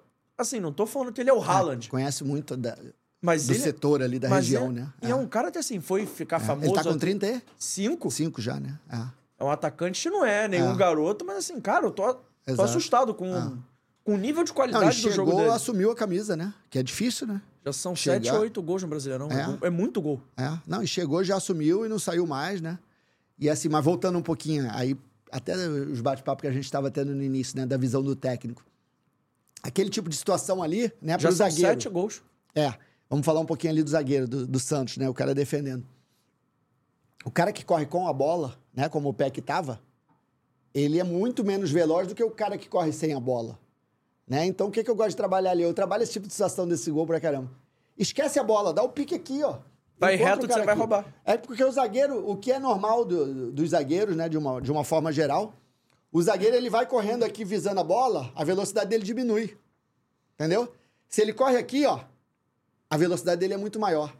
E aí o. E ele o chega na frente pra dobrar a Exato, esquina, né? exato. Só que normalmente o cara corre na direção da bola, o zagueiro corre. Isso aí é uma coisa muito interessante. E de- correr na direção da bola ainda é perigoso, porque você pode acabar encostando, o cara tá com a bola, fazer uma falta e ser expulso, né? Porque o cara tá na Exatamente. reta do gol, Exatamente. qualquer encostãozinho que o pé tomasse ali ontem era falta Mas pra é, vermelho. o interessante dos zagueiros, é difícil dos zagueiros pensarem assim, né? O zagueiro ele diminui a velocidade quando ele tá correndo aqui. Se ele corre aqui, ele tem uma velocidade muito maior. Porque você vê, quem é mais rápido, o Peck ou, ou o Verrete? O, O Peck. o Peck, né? Só que o Verrete praticamente ele, ele trava para não ficar impedido. Você vê que ele trava. Por quê? Ele tá mais veloz que o Peck. Por que, que ele tá mais veloz que o Peck? Porque o Peck tá conduzindo a bola. É, e o Peck não pode Entendeu? botar a bola tão longe assim que o goleiro pode sair. Enfim, é uma condução difícil. Exato. O gol Ah. parecia fácil, mas foi um gol difícil de Foi, ser feito, foi. né? Não, e o passe foi no momento certo, né? Mas o que eu digo é assim, a questão da velocidade. O Verrete, ele trava para não entrar em impedimento, né? E ele não é mais rápido que o Peck. Só que, logicamente, o Peck tem uma condução numa velocidade menor, né? Porque ele tá conduzindo a bola, né? E, a achei- mesma ideia do zagueiro, né? Eu achei o passe do Peck ainda muito bom, que ele colocou a bola mais ou menos já dividida, mas longe do goleiro, Sim. sim. pro goleiro não chegar, mas não tão perto do zagueiro, pro zagueiro não cortar, né? Exato. O passe foi funda- fundamental ali, foi fantástico. Foi meio E gol, goleiro, literalmente. Exato, é. E ele empurrou sem o goleiro, sem o ângulo do goleiro, né? Porque o goleiro também não podia dar o ângulo todo pro Peck, senão o Peck fazia o gol, né? É, foi- era um gol É, difícil. assim. Era, não era fácil, não. Dois contra dois. Essa, essa é uma situação muito legal de treino. É muito legal esse tipo de situação de treino. E eu fiquei assustado, assim, com. Assustado positivamente. Aham. Eu achei que, pô, vamos lá, o Vasco tá trazendo um atacante de 35 anos, Sim. argentino, do Belgrano. É. Ninguém acha que o cara vai chegar e fazer sete gols em nove jogos que ele Exato. jogou. O cara, é assim, faz Foi o gol Ramon toda mesmo hora. que indicou? Não faço ideia, mas quem indicou tá de parabéns. É. Porque olha, É. o cara é uma. Pô, é um assombro. Não, eu escutei falar que foi o Ramon. É E no alto, ele e no é. alto ele é um assombro também. Ele foi assim. artilheiro agora do campeonato, né? 13 gols lá. Ah, já ah. tem sete aqui. É. Em s- oito jogos já. Nove. Nove jogos. A nove, é. Nove, ele É. estreou contra o O Grêmio. primeiro ele entrou no intervalo, não foi? É. Depois ele assumiu já de titular todos, né? E contra o Grêmio, O que gol ele do entrou no Grêmio que ele fez, o intervalo. gol, é. Acho É. ele- não sei se ele entrou no intervalo ou no decorrer do segundo tempo, mas assim, ele entrou e fez gol. É, é. Ele chutou uma bola, o goleiro pegou a segunda, Isso pimba. Ah, acho que ele entrou até durante o segundo tempo, É. você tá certo. é. Acho que não Cruzamento até no do intervalo. Isso, do lado direito. é. Pimba. Ah. Ele, vou te falar. Que atacante o Vasco achou? É. E o Paulinho também entrou muito bem ali, né? Esse Gostei foi um meia que o Vasco Porra. achou também. É. Esses dois, pra mim, foram. E o Medel também atrás, né? Os três entraram muito bem. O Vasco É o ponto foi de virada competente. do time. É, foi competente para buscar as contratações e também deu sorte, né? Porque às vezes, mesmo você tendo competência, o jogador demora um pouquinho a se adaptar, né? Foram três jogadores que vinham de fora, né? Que a adaptação normalmente demora mais. O Paulinho, mesmo sendo brasileiro, pô, fez, a, fez a, a carreira toda fora do Brasil, né? Então foram três jogadores que se adaptaram muito rápido e deram outra cara ao Vasco, né? Acho que foram as três. Um ali no setor defensivo, um no setor de meio e um no ataque. Foram os três caras ali que Cara, o elevaram Va- o nível do Vasco. E o Rossi agora entrou bem também nos É, últimos assim, jogos. E pensando pro Vasco já da próxima temporada, claro, tem que ficar na Série A primeiro, Uhum. mas um Vasco que é na Série A é um Vasco que começa a ter uma espinha dorsal Sim, interessante. sim, Tem, Muito interessante. tem o goleiro, que não sou. Aham. Confesso não sou o maior apreciador, mas acho Aham. um goleiro. É um goleiro, eu é um gosto goleiro, dele. é um É. bom goleiro. É, é. É um goleiro pra estar no bolo, talvez Sim. não seja seu titular absoluto, você contrata um pra disputar a posição, sim. mas é um goleiro. Uhum, Um lateral direito vai ter que contratar. uhum. Tem dois zagueiros interessantes, o Medel e o Léo, acho que se completam. Uhum. Se não perder o Piton, tem um lateral esquerdo. Sim. Aí tem um primeiro volante que vai precisar contratar, apesar de ter o Jair ali, que vai estar no bolo também. É. E no meio você começa a ter opção Sim. a Vera, né? Que vai Ah. ter Paulinho, Praxedes, Marlon, o próprio. Paier, que deve entrar em forma em algum momento. É. Precisa contratar Já pouco é um no pouquinho setor. mais por fora, né? É, É, Por fora tem o Rossi, tem É. provavelmente o Pet, se não for vendido, e tem o Verrete. Exato. É um time que você vai ter que contratar uns dois, três titulares e contratar uma galera Sim. pro banco. Não, se você pensar, né? Compara o Vasco com o Botafogo do ano passado, né? O Botafogo, porra, nem no ano passado, esse ano, né? O estadual do Botafogo, o Botafogo ficou em quinto, né? Ficou fora dos quatro, né?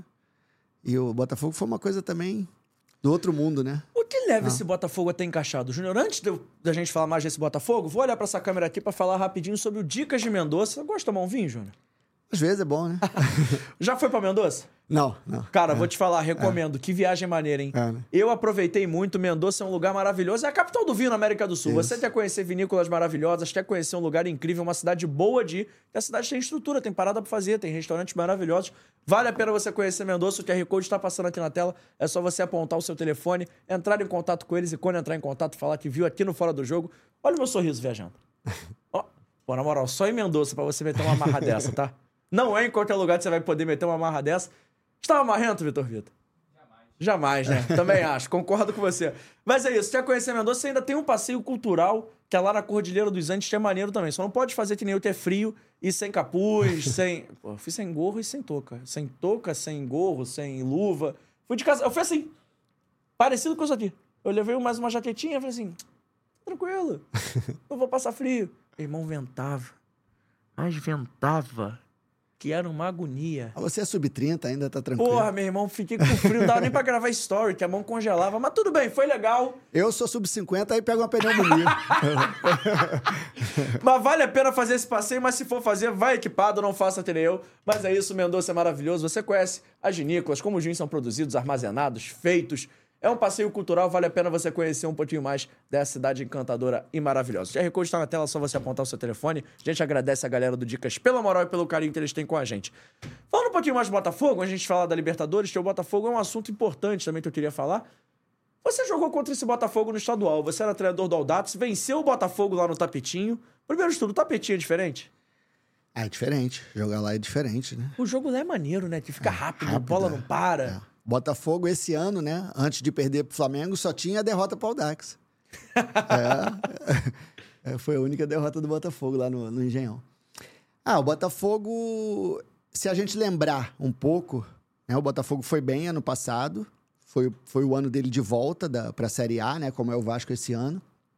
E fez uma campanha ali praticamente sem sustos. E quando se esperava que o Botafogo ia começar o ano muito bem, não aconteceu. Né? Começou o ano com dificuldades no campeonato estadual. Usou o campeonato estadual praticamente para fazer uma pré-temporada, né?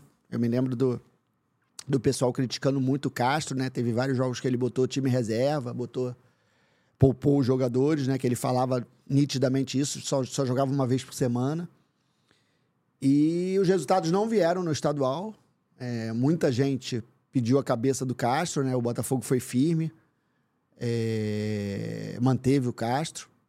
E os resultados começaram a acontecer logo no início do Campeonato Brasileiro, né? Mas o Botafogo já vem com essa base do ano passado, né? O Botafogo contratou bem, né? O Botafogo já tinha essa estrutura, né?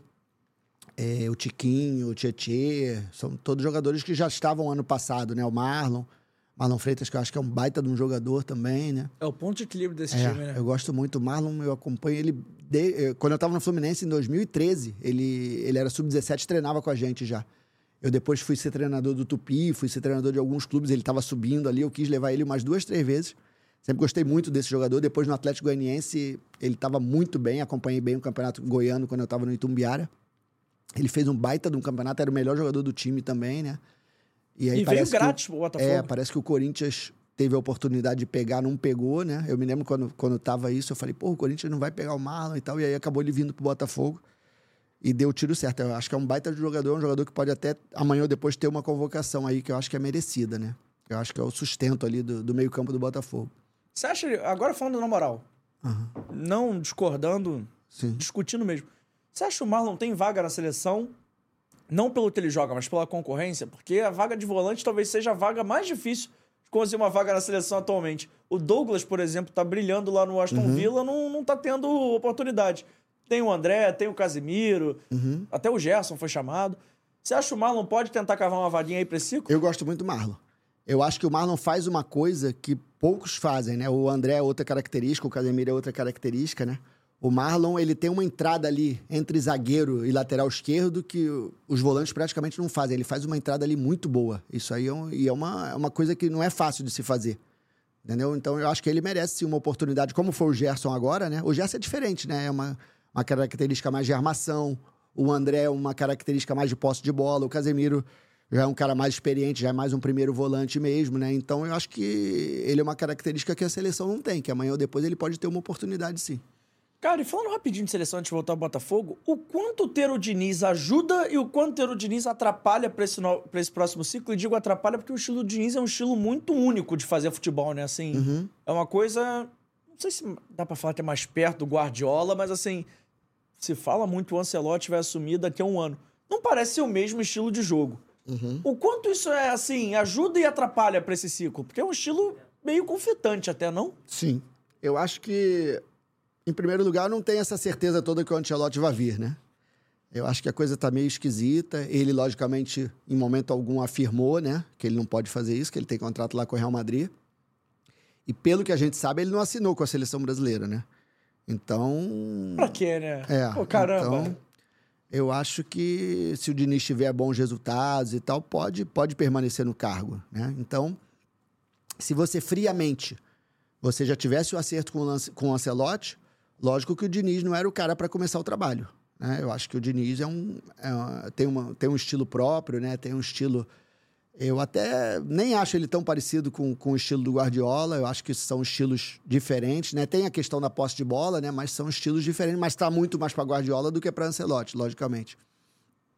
E eu vejo o Diniz com condições, sim. Não, não seria o meu primeiro treinador, né? Numa, vamos dizer, se eu fosse o presidente da CBF.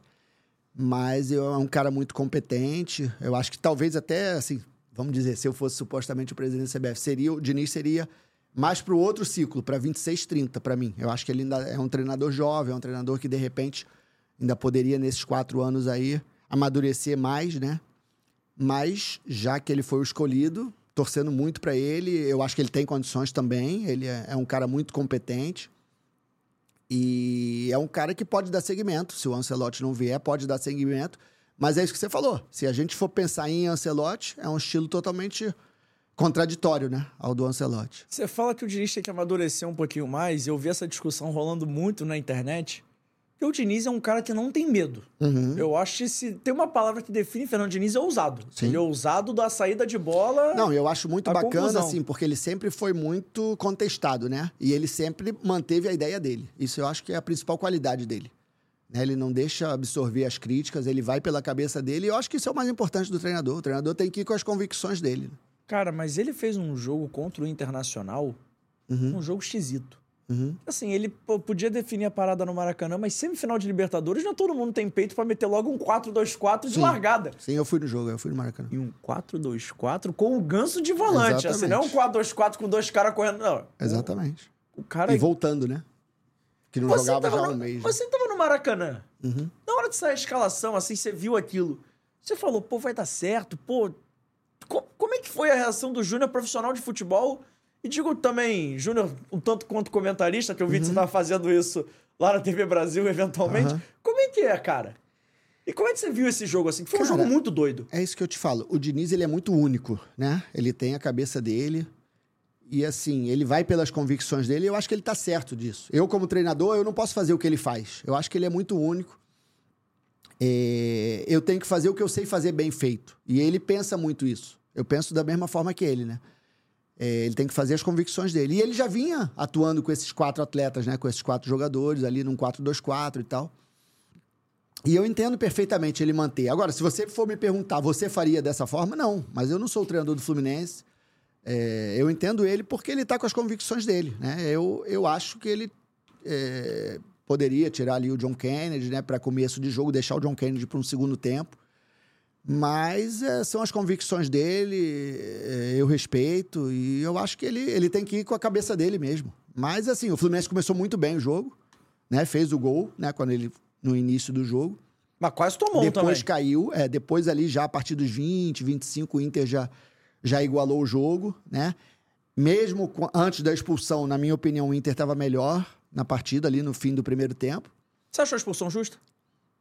Eu achei que o primeiro amarelo foi. O segundo eu achei mais justo até do que o primeiro. O primeiro eu acho que ele poderia ter, ter poupado um pouquinho, né? É, o Samuel também acho que foi um pouquinho inocente também, né? Mais ou menos como a gente estava falando do Puma ontem, num outro, num outro, num outro prisma, né? O prisma de tomar dois cartões O cara já tá seguidos, né? né? Pô, em cinco minutos ele tomou os dois cartões, então você pode meter um pouquinho o pé no freio, né? Foi o que eu falei até na semana passada, porque É. pô, ele tomou o primeiro cartão. É. Acho que não deu nem cinco minutos não discutindo se tá certo ou se tá É, errado. é. Mas não era um lance que o Ener Exato. Valência sai na cara do gol. Exato, Ele tava exato. indo pra linha lateral assim. Exato. Poderia ter cercado. Poderia, Poderia, lógico, ter, lógico. ter perdido aquele Você não embate. pode dar chance do juiz errar, né? Eu falo isso muito pros meus, meus atletas também, né? Não dá chance do juiz errar, cara. Não, não, não ele, dá. ele abriu precedente pro juiz dar um segundo amarelo. Exato, exato. é. Aí é, é- é a inocência que a gente falou, né? Enfim. Mas o Inter eu acho que estava melhor no jogo já naquele momento. Poderia já ter empatado o jogo. O Fábio fez uma defesa embaixo fantástica, né? O Fábio é um goleiraço, né? É, Trabalhou contigo no Vasco, não trabalhou? Vasco e Cruzeiro, né? O Fábio pô, é um cara fantástico, é um cara. Foi muito legal o Fábio fazendo um parênteses, né? Eu trabalhei com ele começando em 2003 e fui trabalhar no Cruzeiro em 2018, né? E aí ele já era ídolo no Cruzeiro e tal. E, cara, era a mesma pessoa. O Fábio é um cara muito, assim, do bem, é um cara meio matutão até, ele é lá do Mato Grosso, né? Meio matutão e tal.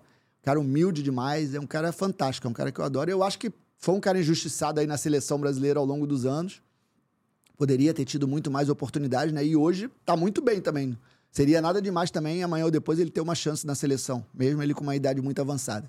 Enfim, ele fez uma defesaça ali embaixo e o Inter já era merecedor do empate na, na minha visão ali no fim do no fim do primeiro tempo. Acabou empatando depois da expulsão.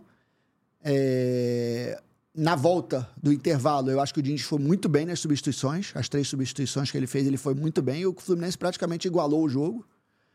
E, e aquilo também, muito Diniz também, né? O Fluminense acabou tomando o segundo gol quando tava 10 contra 11 e o Fluminense dando contra-ataque, né? Partindo para cima, 10 contra 11 e tal.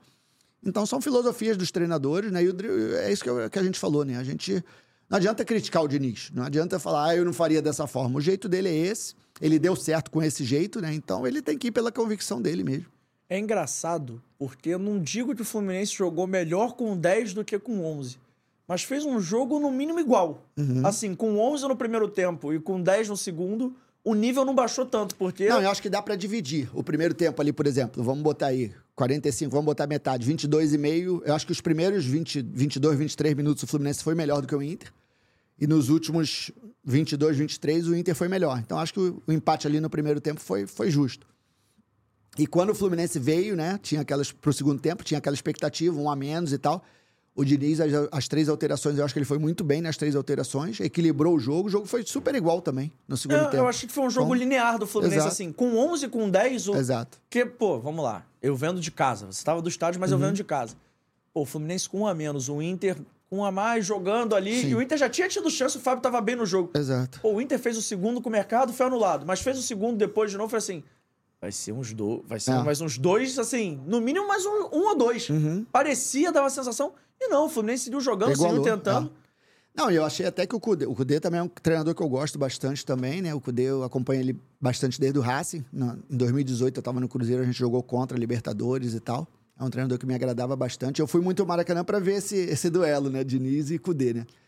Eu achei que até o Cudê pisou um pouquinho no freio em demasia ali no segundo tempo. Eu acho que tinha Aí já é o outro lado, né? Visando o outro, vendo pelo outro prisma, né? Eu, eu se sou o Cudê, eu teria arriscado um pouquinho mais ali. Porque o Inter pode ter perdido a classificação no Maracanã. Ah, tá fora de casa. Tá fora de casa, mas você tinha um homem a mais 45 minutos, né? Eu acho que tinha que ter arriscado um pouquinho mais. É que eu acho que o Cudê fez o seguinte: até quando ele começa a tirar o Aranguiz, uhum. começa a tirar o, Alan Patrick, uhum. eu juro que eu olhei só por esse prisma, tá? Independente se fez certo ou se errado. Ele foi pro Maracanã para perder de pouco. Uhum. Eu che... vendo o Inter jogando no Maracanã, foi para cima, beleza. Sim. Mas antes do jogo, eu imaginava o Inter até parecido do jogo contra o River. Uhum. Era pra, tipo assim, a gente não pode chegar no Sul eliminado. Você vê Sim. até ter um discurso da torcida do Inter. Ah. Galera chegando no estádio, tipo assim, pô, a gente tem que chegar vivo no Sul, vamos Isso. chegar vivo em Porto Alegre. Ah. Quando ele viu que tava 2x1, um, ele viu que já tava vivo com 30 do segundo tempo, que ele não ia tomar. Não uhum. parecia que ia tomar 3, 4. Sim. Ia perder a classificação ali. Eu acho que ele foi. Cartões até conhecendo um pouco do elenco que ele tem. Que uhum. é um uhum. elenco mais envelhecido. Sim. É um elenco que não tem para fazer a batida de jogo que o Inter fez. Uhum. O Alan saiu mancando, saiu... Sim, mas eu não falo nem das substituições, né? Mas eu, eu falo acho do modelo de jogo É mesmo, que eu acho que ele botou é. o time para trás porque, assim, se a gente tomar um empate, tamo vivo. Uhum. Se a gente sair com 2x1, um, tamo vivo. Sim. O que vier lucro, eu acho que ele pensou muito... Ele foi muito pragmático. Uhum. E eu não sei se semifinal de Libertadores é espaço para pragmatismo. Sim. Eu acho até que não, ele poderia as oportunidades, elas são únicas, né? Pois é. Ele teve uma oportunidade de jogar 45. Você vai jogar uma decisão de 180 minutos. Né? Você tem 45 minutos com um homem a mais, você não pode desperdiçar a oportunidade. Né? É porque eu é. acho que ele foi muito com o regulamento com a estatística embaixo ele fez do braço. certo que ele tirou no intervalo o único que tinha cartão amarelo do Inter. O né? volante dele. É. Fez certinho ali. E aí eu acho que tinha que ter arriscado um pouquinho mais, né? Então acho que faltou peça também para ele arriscar mais. É. Você olha pro banco do Inter assim, tio Luiz Adriano, tio Carlos Sim. de Pena mas não tem um, um game é. changer, né? Não tem é. um cara assim. Eu gosto de Depena, o Depena eu acho bem interessante. Mas você também. vê o time do é. Fluminense, tem sempre. É. Pode vir, pô, o próprio John Kennedy que começou com titular, mas aí vem o. Quem entrou no segundo tempo? Eu já esqueci. O jogo foi semana passada, me pegou. Quem entrou no segundo tempo pelo Fluminense? Não, entrou no intervalo o Alexander, né? Então, você tinha o Alexander. Entrou o Marlon, é um... entrou... Era o Alexander, eu tava tentando é, lembrar. É. O Alexander é um cara que muda o ritmo é, do jogo. O Inter tem O Alexander entrou muito bem, é. Ah. O Inter tem muito cara que joga no mesmo ritmo uhum. ou que baixa um pouco o ritmo. Você vê, ele tirou o Aranguiz e colocou o Bruno, Bruno Henrique. Henrique. Ah. Joga. Parecido. É. Joga parecido. Ah. Mas já baixa o ritmo de, sim, sim. de correria, de intensidade, já baixa. Isso eu acho que acaba prejudicando um pouco o Inter. Eu até ah. a gente comentou isso aqui na segunda, quando a gente fez o nosso episódio. Na segunda ou na quinta, quando a gente uhum. fez o episódio. É um time que, assim, na hora de girar, falta peça, né? O Fluminense sim. parece um elenco mais pelo menos mais moldado pro que o Diniz quer. Eu acho pelo fato do Cudê ter assumido no meio da temporada. Sim, sim. Você vê, ele trouxe o lateral direito, mas assim, não trouxe tantos reforços, uhum. tantas peças. Ele colocou o Dalbert, que é outro, o Dalbert, sim, que é lateral esquerdo de meia. É. Ele tentou fazer alguma coisa, mas. É. Eu acho que ele foi com a estatística de pensar o seguinte: o Fluminense Não. fora de casa vai Exato. mal. Não, é questão a gente de vai raciocínio. decidir em casa. Ele, É. é lógico que ele foi pensando isso, né? Ele falou, não, agora eu... Até as entrevistas dele pós-jogo mesmo foram nesse sentido, né? Agora nós vamos decidir em casa e tal. Mas o Fluminense também fora de casa não é uma galinha morta, né? É, e mas- aqui ele teve a oportunidade de jogar 45 minutos com um homem a mais, né? Isso faz muita diferença, né? Ele poderia ter saído do Maracanã É. classificado. né? Depois fez o segundo, ele poderia ter colocado mais um atacante. Nem que fosse pra recompor depois, tirando o Sim. próprio Enner, enfim. Uhum. Vendo de casa. Sim. Vendo do estádio, não sei se você ficou com essa sensação. Mas eu achei até que ele poderia ter colocado, talvez, dois atacantes pra Aham. começar a incomodar, pesar a última Exato, linha, exato. Luiz tentar alguma Adriano coisa, ali, é, é, pra começar a incomodar mesmo, assim, pô, É. vamos meter logo mais um. É. E aí a gente E vê. o Valência bem no jogo, né? Valência Joga bem- muita bola, né? O Valência é bem no jogo. Se ele bota o Luiz com o Valência ali, eu acho que é... Tem uma coisa que me Complicado. incomoda no Ener Valência absurdamente. E joga com uma facilidade, né? Ele joga muito fácil. Uhum. Mas eu vi nesse jogo do Maracanã, não sei se você ficou com a mesma sensação do estádio.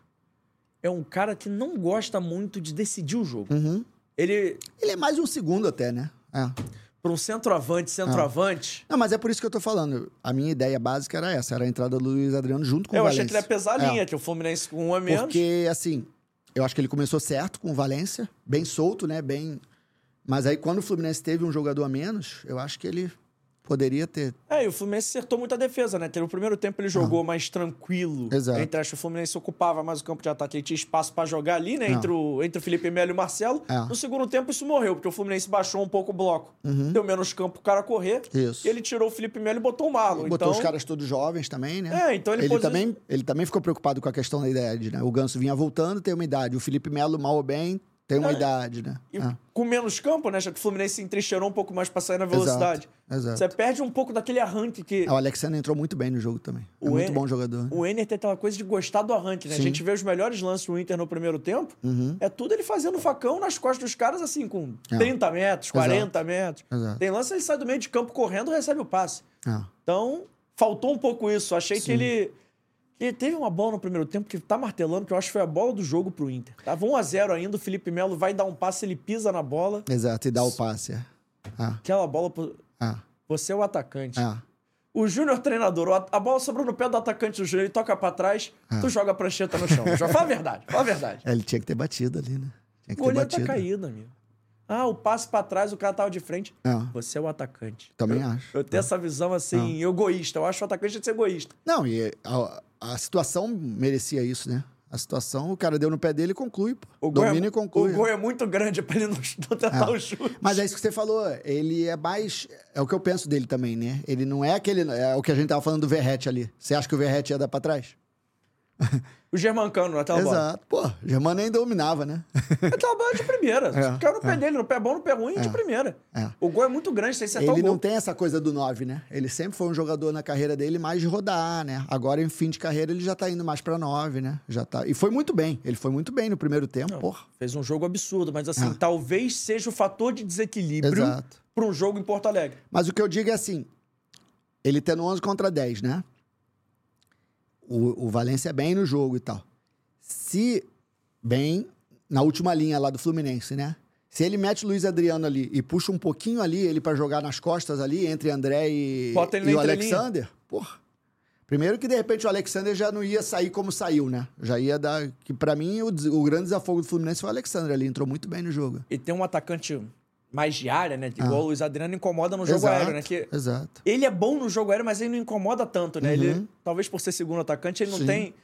Ele não tem aquela coisa de encostar toda hora. É. Eu vi E pela aprender televisão. bem os dois aí. Por exemplo, o Marlon mesmo. O Marlon mesmo começou várias vezes a construção ali no segundo tempo. O Marlon tem qualidade pra isso. O Marlon podia jogar de volante, se ele Exato, quisesse. Se ele quiser jogar de primeiro volante, Aí você pode. bota o Luiz lá, tu já prende os dois. Os dois já não vão sair, né? Você começa a jogar numa bola mais E longa, tu né? bota o Valência aqui, tu vai, vai prender o André e vai prender o, E começa a o jogar. Alexandre. Tu já prende quatro praticamente. E bota o Ener Valencia pra jogar pela segunda bola, né? Que a bola boa dele é a segunda. Exato. Ele não é.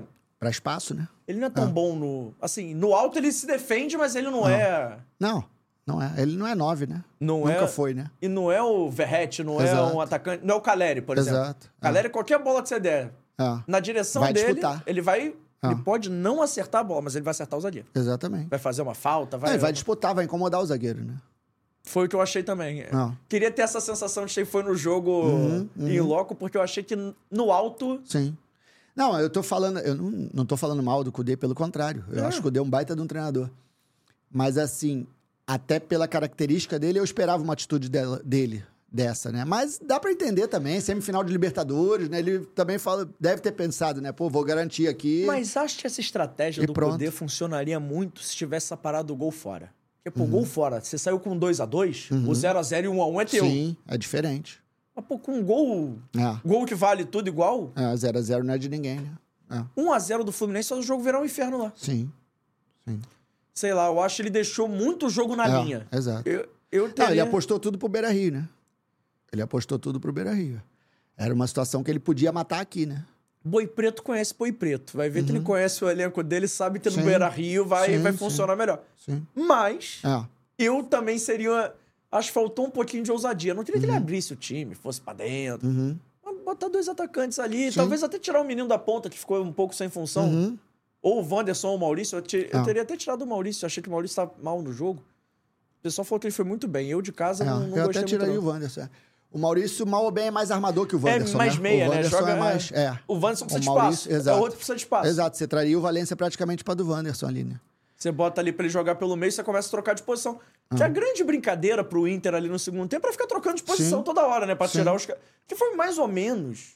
Mais ou menos, entre muitas aspas. Não, e até o momento que ele tirou o, o Alan Patrick, ele poderia ter feito isso. Poderia ter colocado. Nem tirava até, o Wanderson, Poderia entendeu? ter colocado até o Carlos Depena pra jogar por dentro, que também é um cara Sim, que bate no eu gol. colocaria o Depena num- outro, num outro momento, né? Mas no momento que ele tirou o Alan Patrick, tava 2x1, era é, mais esse momento que eu tô falando até. É, eu Nem acho- tiraria o Wanderson. Eu acho que ele Você, errou. você continuaria com as duas linhas de quatro e tu enfiava os dois lá com o Valência rodando ali entre os volantes. Pronto. Mas se ele não quisesse se expor Você não precisava botar o Valência por fora também, pro Valência não voltar tanto.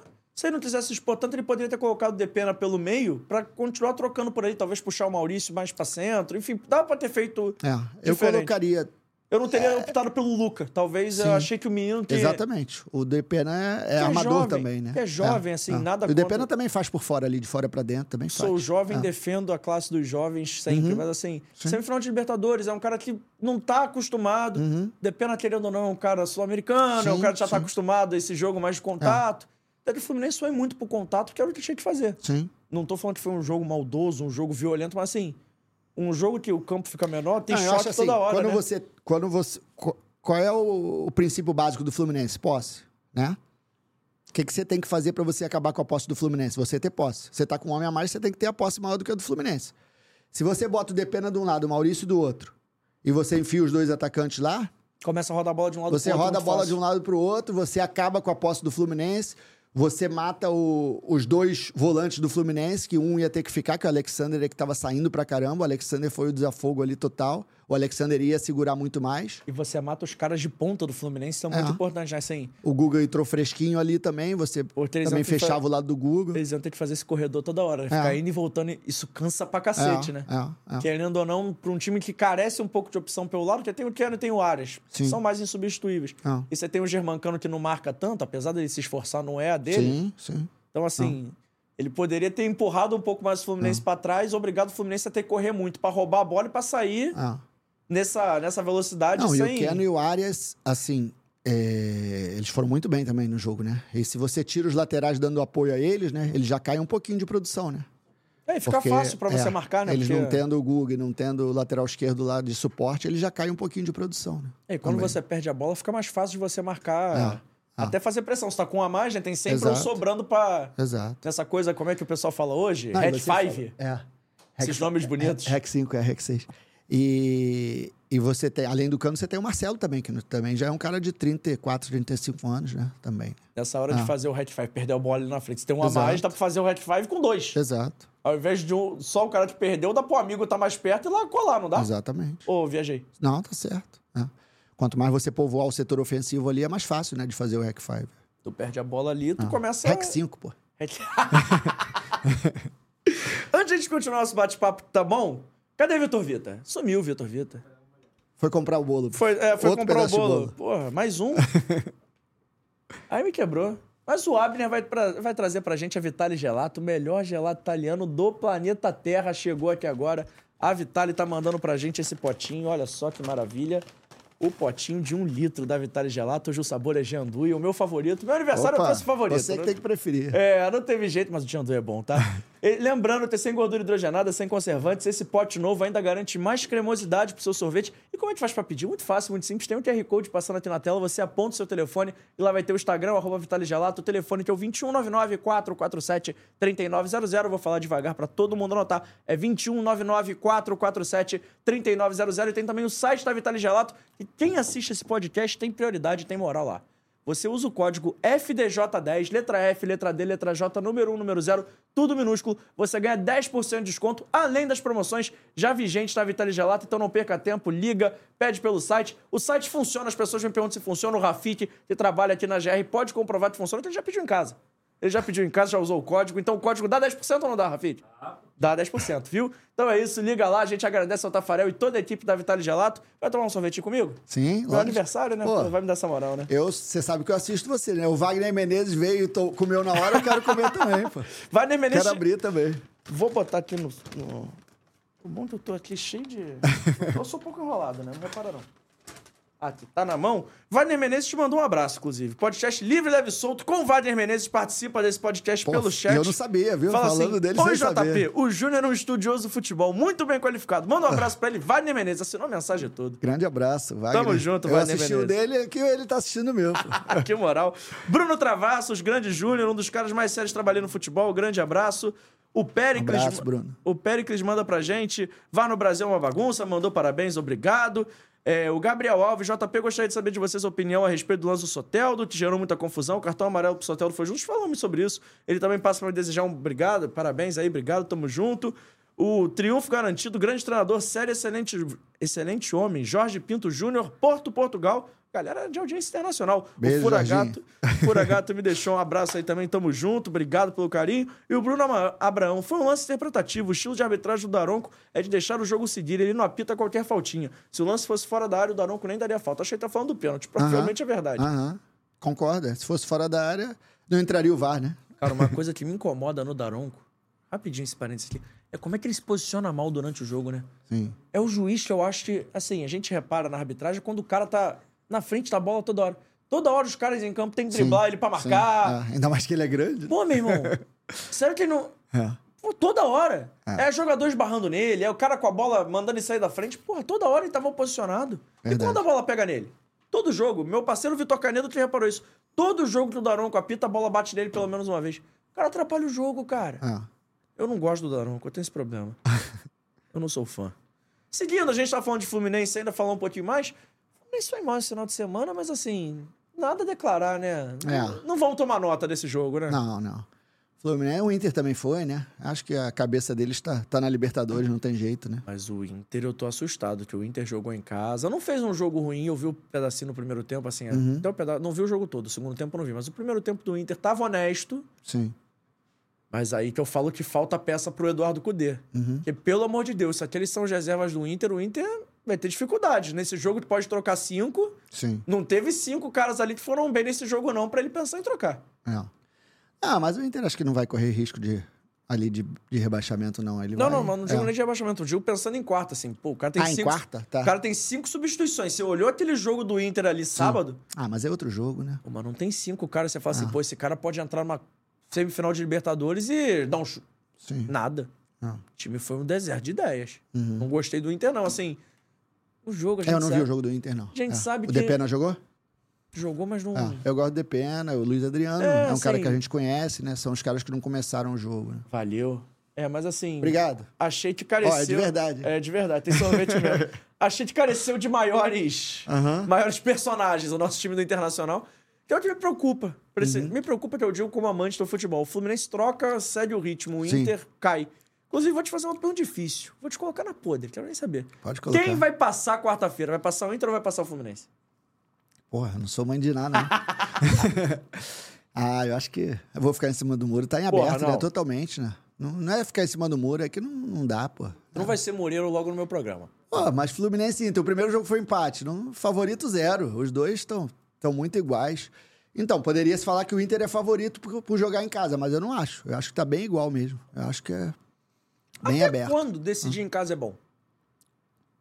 Pergunto pra você. Eu prefiro decidir em casa sempre. Mas até quando é bom, assim, num jogo tá tão na linha, esse 2 2x2, 0x0, 1x1, enfim. Você fez o primeiro jogo fora, deu empate. Ou seja, Uhum. ninguém tem vantagem. Eu acho que é melhor decidir em casa quando você tá em desvantagem, você acredita? Ou quando você tem vantagem. Quando tá 0 a 0 eu já não gosto. Ah, eu gosto. Prefiro definir em casa sempre. Até mesmo essa discussão, independente de você saber o resultado do primeiro jogo, né? Tem gente que é, fala, ah, é a mesma coisa e tal. Eu não, eu sempre prefiro definir em casa. É lógico que você tá s- sujeito a no primeiro jogo você perder de 2 a 0 e aí fica difícil de reverter, né? Mas eu acho que definir em casa é sempre diferente, a torcida do teu lado é diferente. Eu acho que quando você tem desvantagem é ótimo. Eu acho que o melhor cenário pra decidir em casa é Mental, em né? desvantagem. É, Mental. porque a galera que vai pro estádio vai pra apoiar. Claro, o torcedor vai sempre apoiar, mas assim, Uhum. o cara tomou 2x0 no primeiro jogo, ele sabe que a situação é difícil. Uhum. Talvez o estádio não fique lotado, assim, abarrotado de gente. Sempre final de Libertadores sempre fica, mas. Uhum. Oitava de final de Copa do Brasil. Mas o cara que vai, se de... o cara se despenca até o estádio. Ele sai da casa dele, ele sabe que ele vai ter que jogar junto, vai apoiar. Ele sabe que ele vai pra isso, não vai muito pra. Ele não vai pra vaiar, não vai pra xingar, ele vai pra apoiar mesmo pra, Uhum. pra jogar junto. Quando você tem a vantagem, já é um cara mais impaciente. É um cara que sai de casa. Vou reorganizar a frase. Querendo show. Não, não, vou reorganizar Não, eu a te frase. entendi, eu te entendi. O cara, quando tá. O time tá. Primeiro jogo ele perdeu. Eu te entendi. Ele sai de casa, ele volta classificado, porra, é do caralho. Se ele não voltar classificado, ele já sabia que ele perdeu o primeiro jogo. Uhum. Quando é empate, ele já vai nervoso. Ele precisa classificar. Assim, é um Não, jogo tenso. Você tá vendo o lado do torcedor, né, cara? Eu tô vendo o lado do. Eu tô vendo o lado do torcedor. profissional. Eu acho que pro profissional é melhor É que eu tô vendo o lado do torcedor, que o, o torcedor acho que influencia muito nesses jogos mata-mata, assim. Porque, pô, eu acho o jogo quando tá empate ou você tem uma vitória. Não, eu digo que você tá vendo a cabeça do tu- É, não, torcedor. é que eu tô vendo a cabeça entendeu? do torcedor, porque o eu torcedor acho que a que- cabeça do profissional, a cabeça do jogador, a cabeça do treinador, eu, eu prefiro sempre definir em casa. Eu acho que é melhor ter a torcida contigo. É lógico, se você tiver numa fase ruim e tal. É que eu acho que o torcedor atrapalha, porque, por exemplo, ele tá vantagem. Tu toma um gol, a vantagem de dois gols, toma um gol, o cara já fica impaciente. Tá, mas se você tomar um gol de vaiar. desvantagem, acabou. Você já tá em desvantagem, toma mais um gol, acabou. Mas aí, porra, é do jogo. Ué, os dois são do jogo. Eu sei lá, assim, eu acho que o melhor cenário pra decidir em casa é quando você tem desvantagem, você precisa virar o placar. Que a galera Não, vai. eu ficar... quero decidir em casa com vantagem. Que a galera vai, tipo assim. Que aí é um jogo maluco, tudo pode Não, acontecer. O que vier pra você é meio que lucro, sabe? sim, sim. Eu tô te entendendo, mas eu acho que você tá pensando só com a cabeça Ah, do, é do que- torcedor, É entendeu? porque é o que eu posso fazer. Eu sou. Aham. tô- eu, além de jornalista, sou torcedor. a minha experiência é de torcedor. Aham. Infelizmente, essa experiência eu ainda não tive. Aham. Não, mas definir em casa, eu prefiro sempre definir em casa. Mas muda alguma coisa, assim, na moral mesmo, agora, sem piada. Muda alguma coisa essa parte de decidir em casa, decidir fora? Muda no mental? Muda o quê? Muda, muda, muda. Eu acho que muda. Eu acho que o cara que vai decidir em casa, ele vai muito mais confiante, né? Sempre, né? Você vê que o teu aproveitamento, em geral, né? É lógico que tem clubes até que o aproveitamento é pior em casa, né? Mas, em geral, o aproveitamento dos clubes é sempre muito melhor em casa, né? Então, você vai mais confiante, você tá com a torcida do teu lado. Por exemplo, uma semifinal de Libertadores. É, dificilmente a torcida do Inter vai vaiar o Inter. É o que você falou, pô. É, se tomar um gol, mas se tomar um gol não vai vaiar. Se tomar um gol vai querer apoiar também, porque aí vai estar vai tá em desvantagem e tal. Então, eu prefiro sempre definir em casa. É porque esse é meu raciocínio de torcedor. Quando você Aham. sai perdendo, que vier é lucro. Uhum. Quando você sai empatando, a obrigação é classificar. Não, mas é aí o meu de, de profissional, você se você sai- sai... perdendo, o que vier é lucro, desculpa a palavra, porra nenhuma. Eu quero classificar, eu quero Não, ganhar. não, mas tipo assim, tu saiu de casa com risco calculado de, porra, a chance de eu Sim. classificar existe. Uhum. Quando você sai de casa em vantagem, seu time volta eliminado. Sim, a decepção vai ser muito maior. revolta. Sim. Você volta numa revolta interna A decepção você. vai ser muito maior, a situação do treinador, por exemplo, vai ser muito mais Até crítica. porque jogo né? de Copa Ah. é sempre no meio de semana, quarta-feira, nove e meia da noite. Sim. Então você já tá puto de você tá indo dormir duas da manhã pra acordar às seis. Aham. Você, meu irmão já tá revoltado. Se você volta sem classificar, você volta muito puto. Sim. Mas é a visão do torcedor, né? O profissional vai, vai, não vai nem dormir aquela noite ali. Vai passar, vai chegar em casa duas horas da manhã, não vai nem dormir, cara. É muito ruim de dormir quando você perde, porra. Mas quando ganha também, não é? É diferente, né? Quando ganha, você, você demora a dormir pra, até você conseguir relaxar, né? Mas quando perde é pior. Você, você não dorme de, de pé da vida, né? Que você fica. né? Cara, eu tenho essa curiosidade quando tem trabalho com futebol, porque assim, depois que eu comecei a ter esse, Aham. esse convívio maior, Sim. a gente comenta jogo, vai pro estádio, então a gente tem.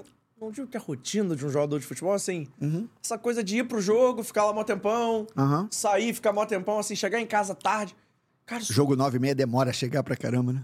cara, você fica muito cansado, assim. Uhum. Quem é do futebol acho que fica até mais. Vocês devem demorar ainda mais a dormir, mas só de você ir lá, o estádio tá cheio, Sim. você tem aquela adrenalina, meu irmão, aquilo te deixa assim sono. Volta, tu não dorme também, né? Pô, Demora, né? Duas, três horas da manhã tu tá acordado. Sim. Tipo assim, você correria, eu correria uma maratona. Sim. Eu conseguiria ir pra academia três horas da manhã depois do jogo. Não, e é, é muito é muito legal a questão da adrenalina, né? A É. adrenalina demora muito a baixar, cara. A adrenalina demora muito a baixar. Você, eu como treinador, assim, você pensa, quando você ganha é mais tranquilo, você demora, mas é mais tranquilo. Quando você perde, porra, vem o jogo todo na tua cabeça, o que que eu fiz de errado? fica remoendo. Porra, é horrível, é horrível. O que que eu fiz de errado? O que que eu poderia ter feito? É muito difícil. E é engraçado, porque assim, tem a adrenalina natural do jogo, Uhum. mas quando é jogo importante, jogo de casa cheia, eu acho que é outra, é outra atmosfera, né? Também, sim. Assim, até pra essas coisas de dormir depois do jogo. Porque jogo sem torcida, Uhum. eu que não joguei, só fui lá trabalhar. Sim. Sim, acabou o jogo, eu saio, fica. Mais tranquilo, é. Ah, no caminho pra casa eu já vou, tipo assim. Relaxando, é. É relaxando que eu digo assim. o jogo Pode ser tarde, mas Uhum. eu já chego em casa pronto pra descansar. Sim. Parece que funcionou já, tipo assim, você já. Eu já tenho uma dificuldade de dormir, entendeu? Eu também. Eu, eu já tenho a dificuldade de dormir. Dia de jogo, ainda pós-jogo, porra, esquece. Pós-jogo. Uma véspera Hum. de jogo também tem essa coisa? Cara, cada é um ruim. tem uma rotina, é muito legal, né? Eu, por exemplo, eu, eu gosto de fazer minhas preleções véspera de jogo. Eu começo a fazer minha preleção 11 horas da noite, meia-noite. Eu sou meio doido com isso. Aí vou até duas da... Véspera de jogo, normalmente eu durmo duas, três da manhã. Você vai montando a preleção. É. Aí vou ali, porque aí eu já passei o dia todo, porra, fui pro lanche com a galera ali, que normalmente o lanche é 10, 10 e meia. Só vou fazer depois do lanche, sempre. Aí vou até duas da manhã, três. Porra, eu tenho, É. uma, eu tenho uma dúvida que é mortal. Essa dúvida é mortal e você pode me tirar. Você foi pra Guayaquil? Ah. Mas é de cada um, né? Mas De você, cada foi, um. você foi pra Guayaquil Fui, 98, não final foi? da Libertadores fui. Cara, eu tenho uma dúvida mortal que eu preciso tirar. É a Aham. dúvida da minha vida. Aham. Fugiatório em porta de hotel acorda alguém? Alguém fica sem dormir que estão soltando fogos na porta do hotel? Eu fui no dia do jogo só, né? Eu não peguei o foguetório. Tá. Mas, Não, assim, mas você já, peguei foguetório. Já teve fugiatório alguma vez na sua vida? Ah, depende, né? Esses hotéis grandes e tal, não acorda porra nenhuma. Mas agora, você vai, por exemplo, eu já. Eu trabalhando em time pequeno, às vezes você fica nos hotéisinhos baixinhos. Tem Aí pra- Tem, também teve já. Classificações e tal, né? Aí tu E- acorda? Aí é pior, né? Quando o hotel é pequeno e tal. Mas normalmente, pô, quando a gente vai pra jogo grande, jogo com time grande e tal, você bota lá no. Os, os- já vai preparado pra isso, né? Você bota lá nos últimos andares e tal. Acorda nada. Acorda. Dá uma acordadazinha e tal, mas não. Eu, eu juro que eu Você queria mais sai- É igual. Eu me lembro quando eu tava na Copa do Mundo 2002 também, terremoto no Japão, caramba. Porra, fala, porra, terremoto no Japão. Eu não acordei porcaria nenhuma. Fico dormindo lá e pronto. É, às vezes o nego exagera também, né? Eu queria saber... Cara, tem essa, essa parada do fugiatório me pega. Não, Guayaquil, por exemplo, 98. O que foi muito ruim foi. O pessoal. Eles chegaram na segunda-feira, né? O jogo foi na quarta. Eu saí daqui quarta, 5 horas da manhã. Cheguei lá três horas antes do jogo, quatro horas antes do jogo. Malandro, toda a vida você Não, foi esperto. não, tava Ele trabalhando é aqui, pô. esperto. Não, trabalhando. Ele é esperto. Porra, Não, chegou, não, não. chegou em cima da Eu hora do cheguei jogo. pro lanche, é. Chegou pro lanche, não pegou ovada, não teve que entrar Não, pelo, então, pela o que o pessoal fala, hotel. é, isso aí. Quando eles chegaram na segunda foi brabo. Diz que foi brabo, era índio lá, era tudo, né? Isso aí foi brabo mesmo. Não, é verdade. E no jogo, aí eu peguei no jogo. No jogo foi brabo também. No Os jogo eu fui, 90 com a- fui os na anos 90 delegação. eram muito românticos, né? Não, no jogo era assim, era um vestiário assim, uma, uma, uma, uma passagem assim. Aí o vestiário todo pintado, né? E botaram as. Aí tinha umas, umas aberturas assim do campo pro vestiário, botaram as caixas de som assim com som, porra, que tu não conseguia falar aqui. Entendeu? Então ninguém conseguia. O Vasco aqueceu no- naquela salazinha assim na passagem, entendeu? Sala não, na passagem. O vestiário trancado, não podia entrar pro campo, os caras abriram só na hora de entrar pro campo. O Vasco aqueceu aqui, o Bebeto aqueceu, pô, nisso aqui, nesse espaço aqui. Os jogadores todos aqui num espaço assim. Foi o aquecimento do Vasco. Cara, que inferno. É, foi brabo ali, foi brabo. Que inferno. Hum. Não, tu pior essa parada do fugiatório mesmo, porque assim, eu vejo que. Até Comembol pune, eu acho isso uma palhaçada Aham. torcida. Eu acho a Comembol hoje em dia tá chata pra cacete. Uhum. Porra, ela, ela pune fugiatório, não deixa essas paradas de sinalizador, rua de fogo. Aham. Sinalizador dentro do estádio não discute é lei. Sim. Não pode, pode, enfim. Ah, Mas rua de fogo. Uhum. Vai fazer rua sinalizador. Por que não pode? Por que, que você vai punir alguém? é. Coisa chata. Não, Rua de Fogo, porra, eu acho legal. Pro, pro teu time, eu acho legal. né? Mas a Comembol pune. Hum? Ela acha escroto. Não sabia. Comembol, ela, ela acha escroto. Você não pode. Uhum. Não pode fazer festa. É. Aí, pô, aí ela pune a torcida tipo esfudiatória na porra do hotel. Ah, mas aí tem muita discussão também, Os né? caras são é muito questão... chato, né? Exato. Aí já é do futebol em geral, né? A questão da comemoração também tá exagerada hoje, né? A punição, a, a comemoração que eu digo, né? O cara, pô, a- essas coisas hoje do, do cara não ir poder comemorar na, na torcida adversária, eu acho ridículo também, pô. O cara tá dentro do campo comemorando onde quiser, pô. Cara, eu não poderia gerir o futebol mundial por um Ah. momento. A primeira coisa que eu faria é autorizar o cara a tirar a camisa. Aham. Eu já sou contra. A FIFA. Por que a regra do jogo que o cara não pode tirar a camisa por causa do amarelo? Ah, não, porque o patrocinador. Digo, O patrocinador e o clube que se resolva. Se o cara tirou a camisa, ele seja punido internamente no clube. Uhum. Você não pode dar um cartão amarelo, que é uma punição importante. O cara Sim. tá amarelado, ele fez um gol, Sim. pica, gol. Ele é expulso porque ele tirou a camisa. É. Eu, não- eu já sou contra. Eu, eu acho que não é uma punição do juiz. Ah, o, cara, o momento da comemoração Não, vale tem tudo. os dois lados. Eu Pô. até concordo contigo, Vale tudo. tá?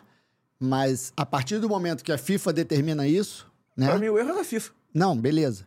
Mas aí vamos, vamos pro meu lado ali do treinador com o jogador, né? Eu acho um absurdo o jogador que tira. Se ele já sabe que vai ser punido. Não, sim, também é, acho o é cara. um outro tira- momento. Eu tira- acho que você tá até certo, eu também acho bobeira dar o amarelo. Mas a partir do momento que o jogador sabe que vai tomar amarelo, ele não, Não. pode, porra, É de uma ele tem que ser punido é, com grana muito forte. Não, eu sempre, burrice é. colossal hoje. O cara toma amarelo. Você não é pode de- tomar um amarelo por, por tirar a camisa se você sabe que é regra. Vamos discutir a regra, Eu beleza. discuto a regra, exatamente. Vamos Pô. discutir a regra. A regra eu acho que tá errada também. Mas a partir do momento que, tá, que tem aquela regra, o jogador não pode tirar a camisa. Eu acho que é uma É relação. o cartão mais idiota que tem, né? É uma relação clube patrocinador. A FIFA tem. Perfeito ideia. A FIFA tem que regular o que é isso? Tem Exatamente. Que, que, que é da gerência da FIFA? Não, tem comemoração de gol, porra, é, Ah, é tudo no futebol, né, cara? É, pô, o cara fez o gol mais importante da vida dele. Se ele quer tirar a camisa, aí o patrocinador se resolva. Exatamente. Gol em final é X reais, Ah. gol em semifinal é X reais, gol em... Irmão, É. aí que cada clube se resolva. Ah, não, mas isso não dá segurança. Cara, É. de novo, não é ordem. Assim, a FIFA não pode punir alguém com cartão amarelo. A FIFA que pune o cara financeiramente, institui uma multa, X%. Dá o jeito dela. Mas jogo de futebol, você não pode dar um cartão amarelo, tudo bem, que o cara tá amarelado, você tomar o amarelo que ele tirou a camisa, não Aham, pode. Mas não pode a FIFA punir o cara desse jeito. É igual o lance de cartão vermelho. Pra mim, dar cartão é uma coisa que. Não, e hoje essas questões de, de torcida única, né? Você isso é vai chato jogar, demais. foi característico do Gabigol, né? Você vai jogar, pô, tu vai comemorar onde? Tu faz o gol, tem que comemorar em algum lugar, cara. Vai no banco, pede É, desculpa, pô, foi mal. Isso não existe, cara. Ah, eu acho Não muito existe, chato. é. É. igual o clássico em São Paulo. Eu não gosto. Eu acho que clássico no Rio é mais legal tem torcida mista. Uhum. Eu tenho essa teoria na minha cabeça. Eu acho na prática não diz nada. Uhum. Mas eu acho que só por aqui ter essa coisa de ter torcida. Sim. Duas torcidas no estádio, eu acho o jogo ficar aberto. Eu também acho. Galera quer. quer Quer fazer, um- assim, com torcida única, você fazer uma graça na frente do torcedor do rival, mas com a tua torcida empurrando, eu acho que fica um Uhum. Pô, jogo. Muito mais legal, né? Clássico no Rio eu acho muito maneiro. Também acho. é. São os melhores clássicos do Ah, Brasil. torcida inclusive. única é um princípio que é, a gente entende pela segurança e tal, mas empobrece o futebol, né, cara? Empobrece a qualidade, empobrece a emoção né, do futebol. Pô, pois é, eu sou, sou meio contra essas paradas. Eu Não. não gosto mesmo, não. Eu também. Eu acho que, que tem que, pô. Eu sou a favor de liberar. O cara quer tirar a camisa, tira, quer ser Aham. suspenso. E Não, depois e- resolve. É, e torcida, porra, a coisa mais bonita que tinha era estádio 50-50, né, cara? E Pô. acho que, assim, essas coisas de comemoração hoje em dia, pô, todo mundo se ofende muito com tudo. Uhum. Eu não sei se o futebol. E não tô falando aqui que. Ah, é mi- não, mas. No futebol de antigamente, a gente tava até vendo na televisão, acho que foi o Paulo Nunes que falou isso outro dia. Pô, na época eu gastava os caras um pouco mais, Aham. o Viola gastava de volta. Hoje em dia, acho que foi até num clássico. Acho que foi o Luciano que chutou a bandeirinha tomou um Isso, amarelo. Isso. Por que, que É. ele tomou um amarelo? É. O que ele fez demais? Ah, ele desrespeitou outro clube. É. Por que, que o juiz puniu o cara? Exato. Tirou o cara do jogo. Por que, que o Luciano ficou fora, assim? Tomou um amarelo, não pôde fazer uma falta. Dá um Foi cartão. na SEMI, né? É. Da Copa do Brasil. Dá um Acho que cartão. ele tava fora no primeiro jogo contra o Flamengo, não foi? Acho que ele ficou fora do jogo da volta, se eu não me engano. Não, a volta ele entrou. Então, Ele ficou fora do Maracanã. Maracanã Pode que ser. entrou. É. assim, é um cartão que pesa desnecessariamente. O cara quer fazer uma falta, ele não pode, ele tá amarelado e comemorou o gol. Sim. Aí nem tirou a camisa, ele só deu um bico na bandeirinha. Sabe? Sei lá, eu sou, eu sou meio purista com relação a isso. Eu acho que pra punir alguém com cartão amarelo Uhum. tem que ser grave. Eu acho que banalizaram demais o cartão amarelo. Hoje tudo é cartão amarelo. Sim. Tudo é cartão. Eu, eu sou o cara que gosta de jogo com pouco cartão. Eu acho que o cartão tem que ser usado. Assim, na moral mesmo. Necessário mesmo, né? É porque você não banaliza, cara. Fica... É como era o pênalti antigamente, né? Hoje em Hoje em dia. dia tudo é pênalti. Antigamente, pênalti era difícil de marcar, né? O cara não marcava. O nome, de, o nome já diz penalidade máxima. É, é. Pra ser pênalti tem que ser uma coisa escandalosa. Exato. Tem que ter dado um soco na caixa dentro da área. É. Esses pênaltis de mão na bola, bola na mão, me, me deixam maluco, cara. Eu fico doente com esses pênaltis de mão na bola, bola na mão. Eu também. Até que toda semana o VAR inventa Não, uma é, regra nova. A gente tem muita coisa pra discutir a regra, né? É igual o gol que o Fluminense tomou do Inter. Pô, aquilo ali pra mim não. Mas é a regra, hoje é a regra, mas tá errada a regra. O cara cabeceou, o cara, o cara calculou de cabecear na mão e desviar o E Fábio? Não, né, cara? E vou te falar, essa regra, pra mim, é a maior distorção do futebol. Uhum, Porque toda mão do atacante que faz o gol é falta. uhum. Mas nem toda mão do zagueiro é falta. Eu também acho. Então, como é que funciona? Se o zagueiro cabeceia a bola na área, É, teve um cruzamento. O Júnior é o zagueiro. Ele cabeceou a bola na própria mão, não é pênalti. é. Não é pênalti. Hum. Isso se a bola poderia estar indo na direção do cara, não é pênalti, ele cabeceou na própria. É a determinação da FIFA. Como é que o cara, pra fazer um gol, cabeceia a bola na própria mão, sem intenção? Sim. É Tensão falta. zero. O gol do Inter. Como é que aquilo é falta É. e o cara cabeceia a bola na própria mão dentro da área, mudando É. o sentido, a rotação da bola? Aquilo não é pênalti. Porque por que, que o zagueiro tem essa vantagem perante o ataque? É só essa minha discussão. Também acho. Assim, eu acho que essa é a maior distorção de todas. Eu acho que a gente tá falando aqui de regra.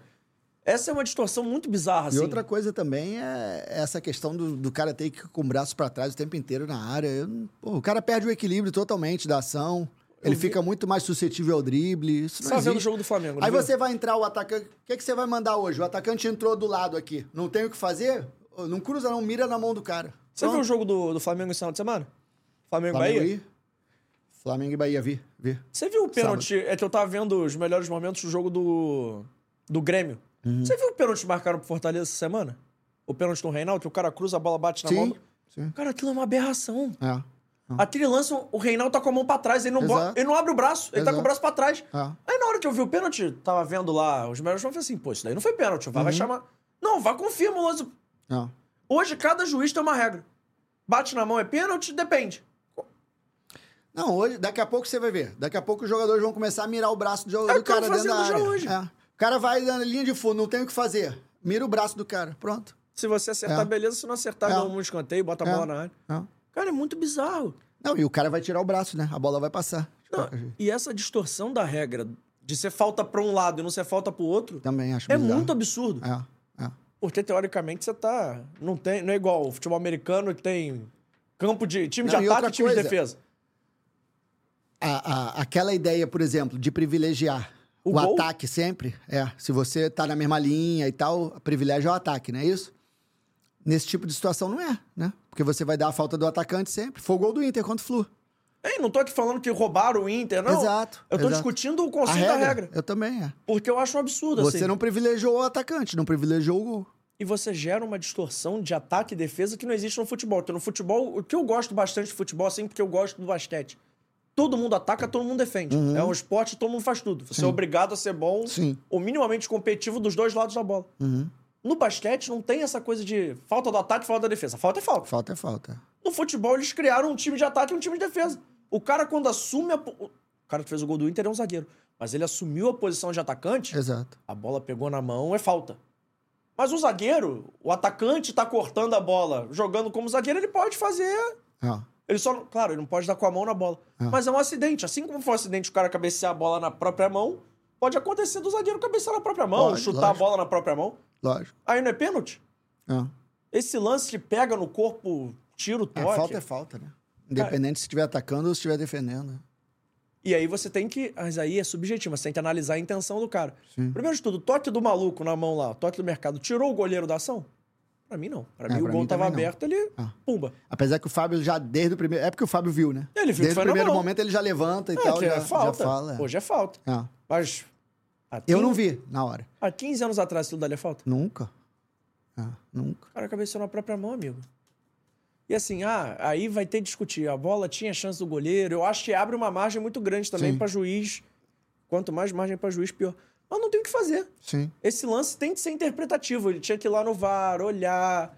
Pô, a bola é na direção aqui, mudou, não É. mudou. É. Porque, vou te falar, nem os caras do Fluminense reclamaram de. O Fábio reclamou. O Fábio é o goleiro, tá de frente. É. Mas nem. Acho o torcedor. viram? O É. torcedor não viu da Não, arquibancada. no viu. Maracanã, por exemplo, ninguém sabia o que, que tava reclamando do VAR, porque agora não mostra mais no telão, né? É.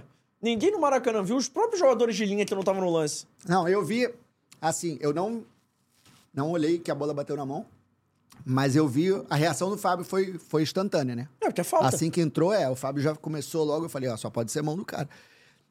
Na verdade, eu nem achava que era mão do cara, eu achava que era alguma coisa no cruzamento. Porque é meio descabido, né? Depois vendo o lance na TV, beleza, mas lá no Maracanã não deu pra ver. O cara cabecear na própria mão ali. E eu vi até a Comembol... Lógico que o cara não fez de propósito. A Comembol... Eu achei que ele estivesse reclamando do cara que cruzou. Que, de bateu repente o cara dominou com a mão e tal, é. Porque eu não vi o lance ali na, na hora. não- E a Comembol soltou um áudio mostrando que se não é o Fábio reclamando, não ia nem ter revisão no gol. Ah, é? É. Porque o áudio dos caras do VAR, o juiz fala assim, ó, tem alguém reclamando de toque de mão, aconteceu alguma coisa. Aham. Que assim, o juiz tem que perguntar, né? Sim. Porque os caras estavam dando gol legal, porque Sim. Não, o Inter comemorou normal, ninguém. ninguém deu zoom, Só assim. o Fábio que gritou mesmo. É, ninguém... Ninguém... É. Eu tava vendo de casa pela transmissão. Ninguém imaginou, aventou a possibilidade É. do cara ter dado de mão na bola. É, a gente no estádio também ficou sem saber o que, o que era, né? E não foi nem uma mão igual o Maradona, né? Que ele fingiu assim. Não. Sim. Ele Foi ocasional mesmo, é. Ele, Ah. pô, na boa. Ele conseguiu fazer o mais difícil É, também, né? é. Ele conseguiu, porra, cruzamento na área. É. Ele conseguiu acertar a própria mão também. Pô, cara também tava inspirado no dia, pô. Pô, tu acha que o cara ia querer Não, cabecear na mão? achei ele não quer, mas, pô, É. ele conseguiu fazer o mais difícil. né? Exatamente. Não, mas eu tô falando da questão da intenção, né? A intenção com certeza foi zero. Júnior, pra gente fechar nosso papo, vamos falar rapidinho do Volta Redonda? Tu acha que o Volta Redonda vai subir? Só fazendo perguntas fáceis hoje, né? Então vamos lá, não vou ficar no muro agora, vai. Não vai ficar no muro? Não, vai que subir. isso, hein? Vai subir? Vai. Me surpreendeu essa. Vai, eu acho que o Volta Redonda é muito. Tô torcendo bastante pro Volta Redonda. É um time do Rio, né? Que a gente tá aqui. O treinador eu gosto também, o Rogério. Fez um baita carioca, É, né? é. Muito bom treinador. E eu acho que dá. Acho que dá pra ganhar do Paysandu, sim. Acho que o Paysandu perdeu a grande oportunidade dele em casa, né? Perdeu pro Amazonas agora. E o Paysandu Então precisava de que empate, né? é. Acho que o Paysandu, eu acho que o Volta Redonda tem grande chance. O Volta Redonda em casa é muito forte. Perdeu o último jogo agora, né? Mas acho, não me lembro de outra derrota. Acho que ele não teve outra derrota em casa na Série C. Acho que foi só essa. E eu acho que dá. Acho que dá pro Volta Redonda Parada tem que fazer dois gols, já. Vai ser bacana ter um time na Série B do Rio, né? Que o Rio tá precisando há muito tempo de um time na Série B. né? É, Que não sejam os grandes, né? parada é o Volta Redonda fazer dois gols, já. É. Não, mas o Volta Redonda é um time bem ofensivo, é um time que ataca bastante. Eu acho que, eu acho que dá sim. E foi uma troca interessante aí que o Fluminense, entre aspas, fez com o Volta Redonda, porque o Fluminense pegou o Lelê, né? Mas o Samuel Granada tá lá e todo gol tem. Todo jogo tem gol do Samuel Granada, né? Baita atacante do Uhum. É, Volta Redonda. é, mas o Lelê também é, né? O Lelê é jovem, né? Quer dizer, alternou um pouquinho, né? Mas o, o estadual do Lelê foi fantástico também. O Lelê foi um, um baita de um jogador. E o Samuel é um jogador também que eu acompanho há bastante tempo, quis levar ele até para o Dax no início do ano. É um jogador que é, ele é do Nova Iguaçu, né? Não sei se ainda é, mas fez a base toda do Nova Iguaçu, aí foi pro Sub-20 do Fluminense. Aí voltou pro Nova Iguaçu ano passado, 22. É, o estadual ele foi muito bem no Nova Iguaçu. Aí esse ano, se eu não me engano, ele foi pro Juventude no estadual, aí não, não teve tanto sucesso, né? E aí agora tava meio por fora, né? O Volta Redonda pegou ele, é um baita de um atacante também. Você acha que o Samuel Granada pode ser um pouquinho igual o John Kennedy? Essa coisa que eu digo de ter ido jogar num centro menor Uhum. e aparecer talvez num clube grande. Que ele é jovem ainda, achei. Se ele 22, tem... 23, Eu é. falar, se ele tem É. 24 é muito. É, não, acho que tem menos, é. É, é um cara até assim, e sabe fazer gol, é aquele Sim, atacante mais. forte, grande, e né? aquele atacante de área de. É, que é. o Brasil não produz mais tanto, né? Você acha que ele pode aparecer igual o John Kennedy assim? Porque o John Kennedy tava ali no Fluminense também Sim. um pouco escanteado, foi pra, foi pra Ferroviária, fez um baita Paulistão. E hoje pode estar decidindo aí classificação Uhum. Não, Samuel, ano passado, se eu não me engano, foi artilheiro do campeonato, junto com o Cano, em 22, pelo Nova Iguaçu. Ele é um jogador matador, eu, eu achava que ele ia bem lá no Juventude, mas acabou não tendo muita oportunidade. Eu vejo que ele pode ter um sucesso ainda no Fluminense, sim, nessa volta, né? E assim, na quando eu quis levar ele para o Audax no início do ano, né? Falei com o pessoal do Fluminense lá e tal. Eu acho que ele até começou a pré-temporada com, com o elenco principal, né? Mas aí depois foi chegando, foram chegando outras peças e tal, e ele acabou não sendo muito utilizado, né? Mas é um jogador de futuro, sim. É um jogador. Ele tem uma experiência internacional também, eu tô querendo lembrar agora. Mas ele teve fora, não sei se foi Dinamarca, teve, teve uma experiência internacional, dá uma olhada aí. Deixa eu olhar aqui É. rapidinho. E é um jogador já com 22, 23 anos, mas já, já tem uma certa rodagem, né? Ele, ele foi caracterizado, lembra, um Fluminense Vasco no Sub-20, que ele fez um gol lá no, em São Januário, que aí deu uma confusão danada com ele e tal. É um jogador de personalidade também, né? Forte. É, Ele jogou até no Vitória da Bahia. isso, no Vitória. Vê se ele não tem uma passagem internacional também. Eu acho que ele jogou fora do, do país, se eu não me engano.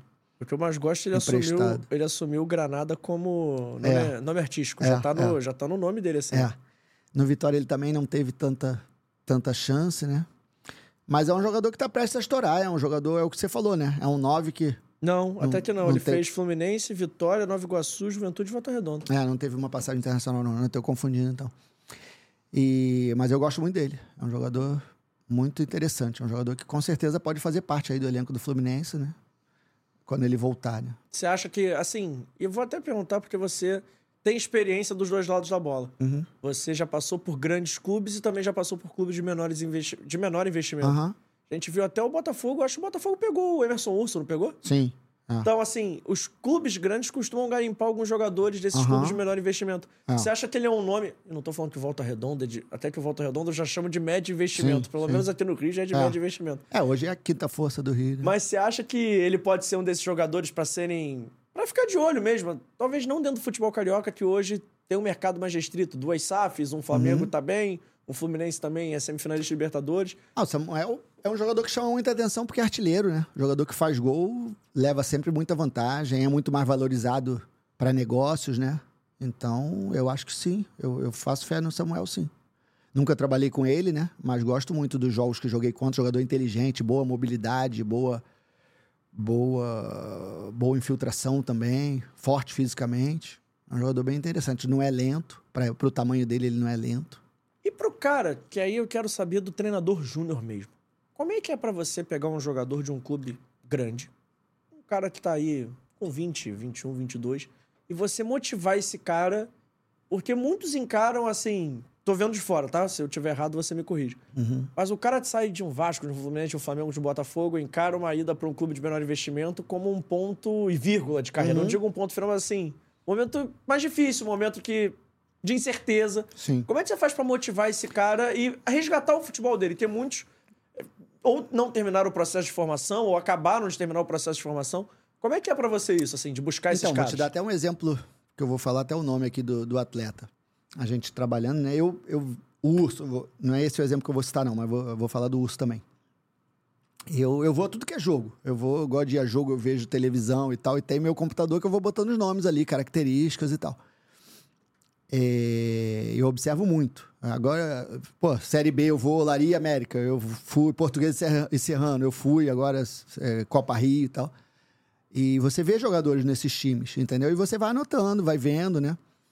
O Urso, por exemplo, é, tinha uma. Acho que era TV Cultura, sei lá, passava Copa Paulista e tal, e eu assistia. Aí eu vi o Urso do São Caetano com 17 anos lá. Bem e tal, no, no time profissional, já com 17 anos e tal. Tum, botei lá no meu computadorzinho.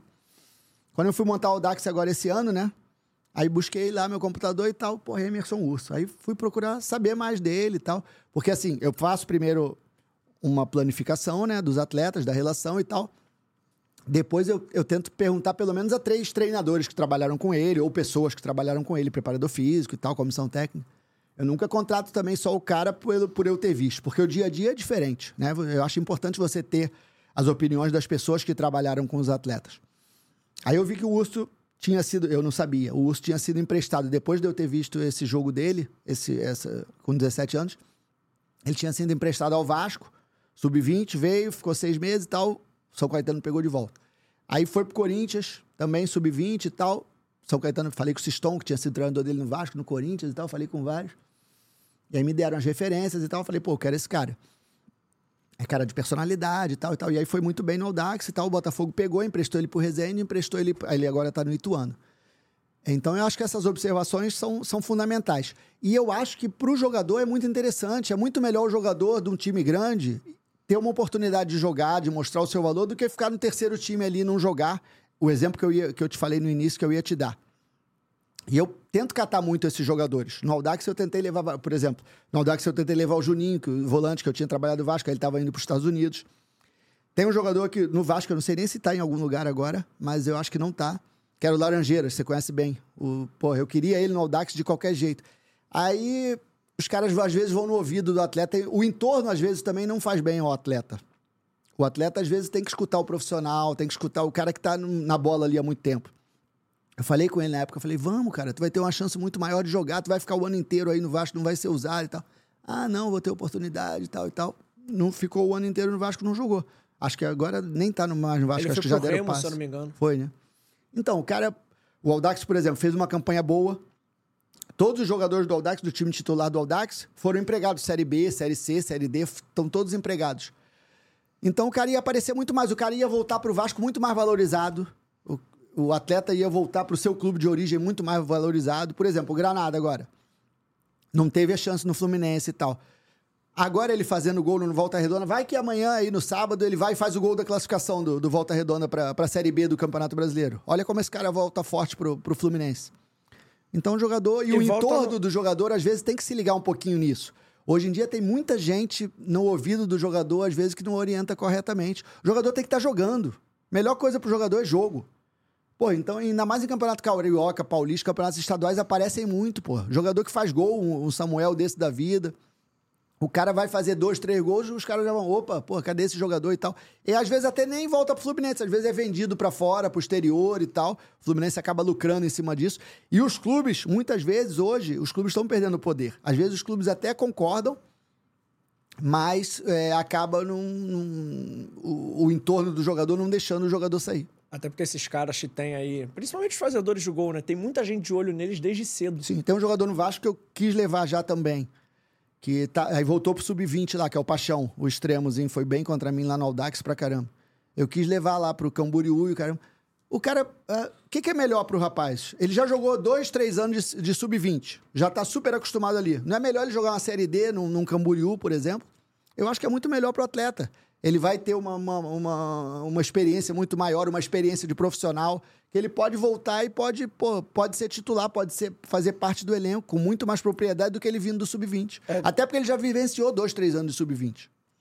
E tu ia falar desses caras fazedores de gols, principalmente jogadores, não só os fazedores de gols, mas jogador de time grande, né? Uhum. Esses scouts do mundo moderno, os caras já estão muito observados desde cedo. sim. Então ele joga um campeonato a nível estadual, faz E hoje tudo é número, né? seis, sete gols, você Exato. consegue vendê-lo pra fora. É a minutagem que eles chamam, né? Mercado português adora comprar jogador Exato. assim, em baixa, entre aspas. Exato. Jogador que não tá. Eles veem a minutagem do cara, ó, jogou no, no- no campeonato estadual e tal. É muito mais valorizado do que ter jogado no sub-20. É, porque jogou profissional. e- Exato. E, você pega o tape, tá? O tape é ótimo, cara. É. Eu fui velho agora. Aí tu hein? vai jogar contra Flamengo, contra Vasco, contra Fluminense, contra Botafogo. Faz um, um, dois gols nesses Exato. jogos assim grandes. Exato.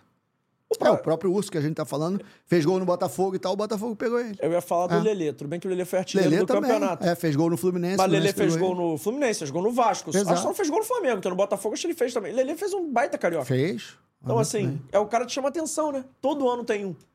E acho que, até perguntando disso de importância de estadual e tudo mais, eu acho que é muito isso. O cara que é jovem, ele vou tem te que fazer, tá, vou te fazer tá na vitrine, né? Vou te fazer a comparação aqui, tá? Faça. O Lelê. Eu tava no Audax também início do ano. O Lelê já tinha jogado 22 no Volta Redonda. Eu já tinha visto ele jogar e tal. 22 no estadual pelo Volta Redonda, ele não foi bem. Foi mal. O, o, o ano que o Volta Redonda caiu até, no estadual, 22. E voltou pra 23 no É, é, voltou no mesmo ano. E aí, no brasileiro, ele começou no fim da Série C ali a fazer uns golzinhos, quando o Rogério entrou. O Rogério começou a dar moral a ele e tal. No brasileiro, ele começou a fazer os golzinhos, eu gostei dele. Quando eu tava no Audax na montagem também, eu tava em São Paulo já na pré-temporada. Ele tinha acabado o contrato com o Volta Redonda. O empresário ofereceu pra gente lá. E aí eu falei, quero, quero e tal e tal. Só que aí pediu um valor acima, né? E aí o, o meu diretor lá, o meu presidente Gustavo, falou: não, tá muito acima, não sei o que e tal e tal. Se tivesse bancado de repente, ele teria vivido pro Audax. E aí ele foi renovou com Volta Redonda. Quer dizer, ele tava solto, tava solto. Já tava sem contrato e tal, tava solto. Renovou com Volta Redonda e foi bem no estadual pra caramba. E o Fluminense pegou o Vasco queria, lembra? Que eu lembro até que o Abel negociando, o Abel ficou chateado com os empresários e tal, eu li isso. E aí acabou indo pra um time grande, né? É, e é importante, assim. Tem muitas histórias como essas, né? É, porque o, e o Lelê, tudo bem, jogou em time pequeno a vida toda. Mas eu acho que. Time pequeno, de menor investimento. Vocês me Sim, entenderam, não me, não me julguem. Mas assim, o cara que joga em time Não, e ele grande- tava no Volta Redonda há um ano. É. Antes ele era segunda divisão, terceira do Rio. Então, É. o cara que jogou em time grande, eu acho que ele tem o maior desafio. Porque assim, o cara que sobe, Uhum. você pode falar melhor que ninguém. O cara que sobe, joga, ficou, beleza. Mas o cara tem potencial, não consegue demonstrar de primeira, de vez em quando você vai perdendo uns talentos Não, e outra coisa. por também. falta de filtragem, né? Porque... É. E eu acho que falta pros clubes, é que eu acho que. É difícil eu vou falar, mas assim, o Brasil ainda produz tanto jogador que o clube desiste muito rápido de algumas. Uhum. De algum... Tô errado. Não. Porque tem, tanta, tem tanto volume. Você Não. vê. Volante no Vasco, no Flamengo, no Fluminense, Botafogo. Todo ano surge três, quatro, cinco. Então, Sim. assim, o que não deu certo ali, você vai trocando. Se, de vez em quando falta investir um pouco mais, talvez emprestando, talvez alongando um pouquinho esse contrato pra, assim, deixar o cara desenvolver tudo. É. E aí sim. Mas antigamente se fazia muito isso, da questão de emprestar para times pro cara jogar. Hoje em dia se parou um pouco isso, mas é isso que eu tô falando. Às vezes não é pelo clube. Às vezes o jogador não quer e pronto. Não tem como você obrigar o jogador aí. Entendeu? E o jogador, da maioria das vezes, eu, eu acho que tá pensando equivocadamente. É porque. Aí é uma. É o entorno dele, que é o que eu te falei. Mas que hoje é- tem assessor, tem empresário, tem quatro empresários, tem Mas dois é o assessores. ou é o cara também tá muito confortável? Porque o cara ganha um salário legal, Uhum. jogador jovem. Não tô falando que ficou O milionário. cara que é promessa. é. Mas ganha um salário maneiro. É, até pela Lei Pelé, o clube é obrigado a fazer um salário bom, né? O cara tem um salário legal. O cara tem uma estrutura de time grande, querendo ou não. É. É uma estrutura legal. Sim, E estrutura de time de Série C, Série D, não digo que é uma estrutura ruim, Sim. mas é uma estrutura inferior. exato. O cara quer ir lá passar perrengue? Assim, Então, qual mas é a fome que o cara acho- tem de ir lá passar perrengue? Eu acho que o, o cara que não quer, ele tá querendo ficar só na zona de conforto, né? E ele não vai crescer. Ele tem que fugir da zona de conforto pra ele ter o crescimento, né, cara? Eu ia falar uma frase engraçada. Mas me parece que o cara quer ficar na zona de conforto, ele não quer ser atleta, ele quer ser jogador de futebol. Exatamente. Ele quer. Ele vai ter 3, 4 anos de contrato e vai E não você, vai vencer. E você entendeu que é o meu jogador de futebol. Ele quer ser Sim. jogador de futebol. Ele quer falar que ele é jogador de Exato. futebol. Quer postar no Instagram, quer. é. Foto treinando. Ele só É. tá treinando, mas assim, É. ele posta no Instagram, ele joga. Querendo ou não, isso faz diferença. Tô Exato. mentindo? Não, claro que não. Que a gente vê, e a gente vê histórias de caras, tipo, poderiam ter estourado. Caras Sim. que tinham potencial pra chegar em algum estágio maior da carreira e pararam A gente muito. usa muito o termo no futebol, né? Do geladeira cheia, né? O cara que é geladeira cheia, ele vai ter dois, três anos de contrato ali, depois acabou. Mas a geladeira já ficou cheia. Exato. Mas aí, depois dos dois, três anos, ele, ele vai querer acordar e já, tá- já vai ser tarde. Ele tem que ralar lá embaixo. Tem que ralar quando ele tá subindo, ele tem que. e até pra ele valorizar, né, cara? Isso é muito do- da cabeça do cara também, né? Pro cara poder valorizar mais tarde, quando ele tiver no time grande como titular e tal, com, com oportunidade, né? Mas não é difícil botar essa consciência na cabeça do cara quando ele tá. Quando ele é jovem. Porque assim, o cara é garoto. Sim. Você cobrar essa maturidade toda de um cara de 16, 17, 18, 19, que seja 20. Não é difícil também de você cobrar que com 20 anos o cara tem uma. Cara, então, mas Um por, bom isso, senso. por isso que eu falo muito do entorno, né? Porque antigamente você tinha que convencer só o atleta. Hoje você tem que convencer 5, 6, 7. Aí é que é o difícil, entendeu? E esses 5, 6, 7 estão na cabeça desse, desse um muito mais do que você, né? Você como treinador. É, no Audax, por exemplo, você. O Igor Leite foi pro Londrina, foi Sim. jogar a Série B, né? Sim, sim, vários. O Igor foi pro Londrina, o, o, o Urso foi pro Ituano, Série B, o Thomas Kaique foi pro- pra Ponte Preta, zagueiro, Série B. Vários. Vários É, assim, a gente tá falando aqui do que você trabalhou, mas eu acho um grande outro trabalho que a gente pode falar, que inclusive não subiu por Uhum. detalhe, é o da portuguesa. Todo ano emprega uma, ga- uma galera na Série Sim, B, né? Sim, Você vê o Watson, lateral direito, sempre joga. O Sim. Mauro jogou já duas, três Sim. Série Bs, volante. sim. Todo ano tem uma galera da portuguesa que Exato. acaba... Português foi uma pena, também tava torcendo, né? Já tá batendo na trave há uns 3, 4 anos, né, cara? Pô, penaltizinho Tá. no final. É, meu é. Deus. E assim, se você tem uma portuguesa numa C e o Volta Redonda na B, né, cara? O Rio já, já, já muda de patamar, né? Vamos É. dizer assim. né? E, e, assim, é legal mostrar esses exemplos. É que o Audax foi um projeto mais recente. Mas a portuguesa, o próprio Volta Redonda, Uhum. Sim. esses caras são... Portuguesa vi- tá se estruturando, né? Já há um tempo. são Agora estão aumentando o estádio, né? É, mas Mesma são caras que são vistos, né? Até funciona como uma credencial positiva pra vocês, né? Sim. Pra vocês, eu digo, você provavelmente Pra vai... convencer o atleta. Você provavelmente vai trabalhar nos campeonatos estaduais Aham. que já já começam as preparações. Aham. É importante essa essa credencial pra Isso. você, né? Tipo assim, pô, olha o que estão fazendo ali. Outra coisa fez. importante também, né? É assim, é a confiança do treinador, do atleta, né? Isso é super importante também. O que eu falei com o Laranjeiro, o que eu falei. Teve várias situações, né? Que, por exemplo, o Pablo Tomás, que era o artilheiro da Série D agora, foi pro Guarani. Também jogou comigo no Audax lá. É, foi um cara que eu, eu vi no Paraná. Era um cara de muito potencial, mas não, não teve uma fase boa no Paraná, não fez gol e tal. E aí, aquilo de conversar também com os colegas, né? Quem me referendou ele foi o Douglas, até que tinha sido assistente técnico do Paraná e tal. E aí me falou dele. E aí eu fui buscar o histórico dele e tal e tal, e levamos pro, pro Audax, né? E aí foi bem no Audax e tal.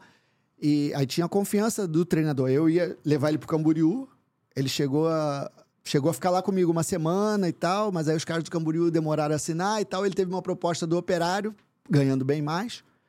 Aí falou, professor, eu vou, vou embora e tal. Eu falei, vai, cara. Não assinou aí, os caras vacilaram, vai. Aí foi artilheiro da Série D, o Guarani Tum pegou, tá na Série B lá também. E do como, brasileiro. É, e como é que funciona? A gente tá falando de jogadores 100% saudáveis, eu não entendo mal os lesionados, mas assim, Uhum. como é que é pra jogador lesionado? Tem de vez em quando o cara é um fenômeno, um cometa na base, pum, machuca, Uhum. não anda. Sim. Como é que é pra dar essa segunda chance? Além do laudo médico, claro, assim, laudo médico que eu digo médico, examinar, tudo Sim. mais. Como é que é pra você confiar que aquilo dali, que aquele potencial ainda tá ali, assim? Ah, em geral, as piores lesões são as de joelho, né? Em geral. Tem uma ou outra lesão mais séria também e tal, fraturas. Mas em geral, as piores são de joelho, né? São as que os jogadores demoram mais a voltar e tal. E aí depende muito dessa questão médica, né? Do, do departamento médico. E os clubes de menor investimento, como você está chamando, né? Normalmente os departamentos médicos são deficitários, né? A portuguesa, por exemplo, está se estruturando muito na parte médica. A portuguesa tem é, o Marcão lá, que é um fisioterapeuta, que eu trabalhei com ele no Audax também lá atrás. Ele, inclusive, é, é irmão do, do presidente, né?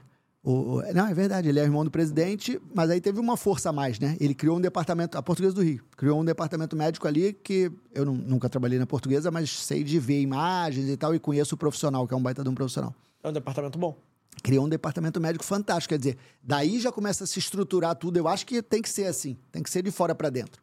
A portuguesa está batendo na trave há uns 3, 4 anos para subir, torcer para subir agora no próximo ano novamente para a Série C e tal. E o Volta Redonda, pelo que eu tenho de informação, também está se estruturando aos pouquinhos, né? E essa questão médica é fundamental, que você perguntou, né? Se os clubes de menor investimento não se estruturarem nessa parte médica e tal, acabam perdendo muitos jogadores assim. Dessa forma, né? Que o jogador. Isso às vezes acontece, o jogador, pô, professor, eu tô voltando, não sei o que e tal.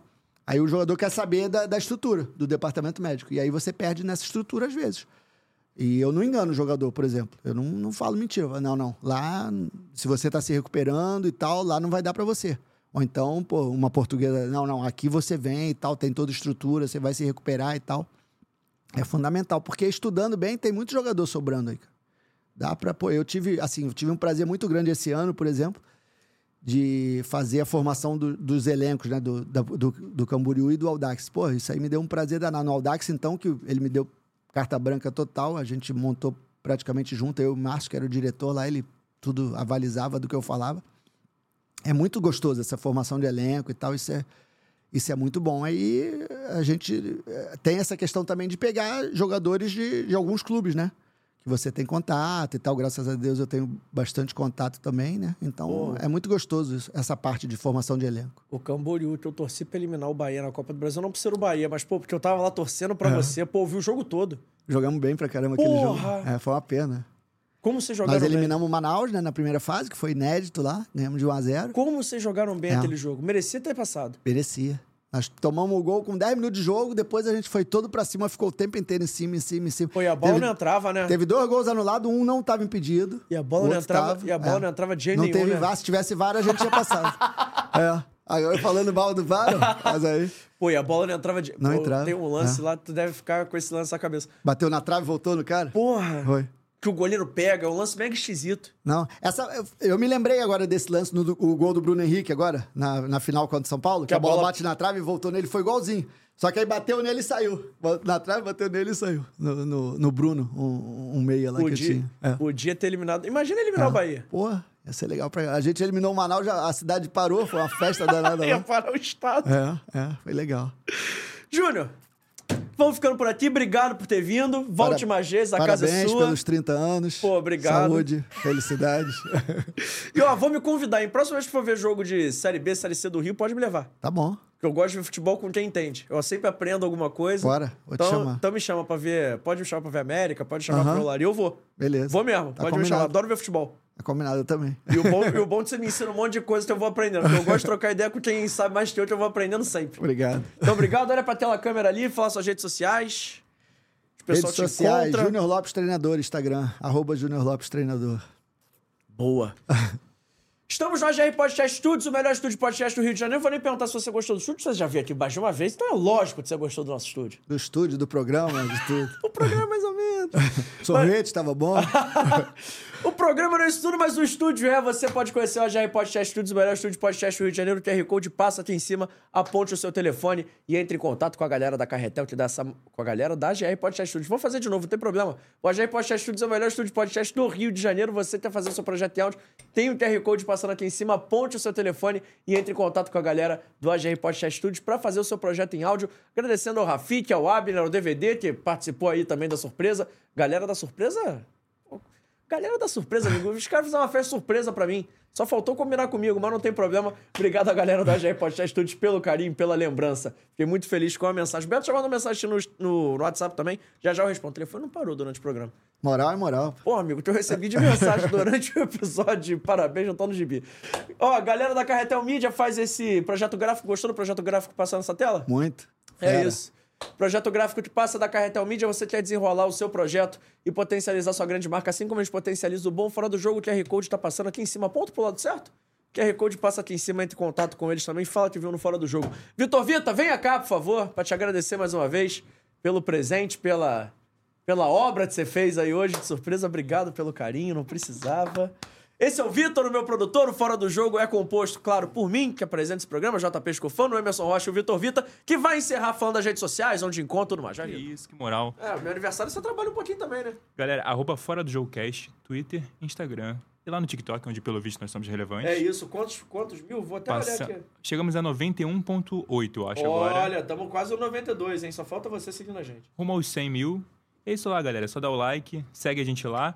E também esse programa que vocês estão vendo hoje, amanhã vai estar no Spotify. Vocês Em- podem em escolher. vídeo. Em vídeo ou em áudio. Você escolhe como é que você assiste. É, mas além do Spotify, tá no Amazon Music e no Google Podcast, no Deezer, na porra toda, né, Vitor? É isso aí. Tá na porra toda, você pode assistir a gente. Galera do cardio da academia que assiste o Fora do Jogo, obrigado pela moral. É isso, vamos ficando por aqui hoje. Esse programa especial do dia 2 de outubro vai ficando por aqui. Obrigado a quem mandou parabéns. Valeu a galera que registrou aí sua mensagem. Agradeço do fundo do meu coração.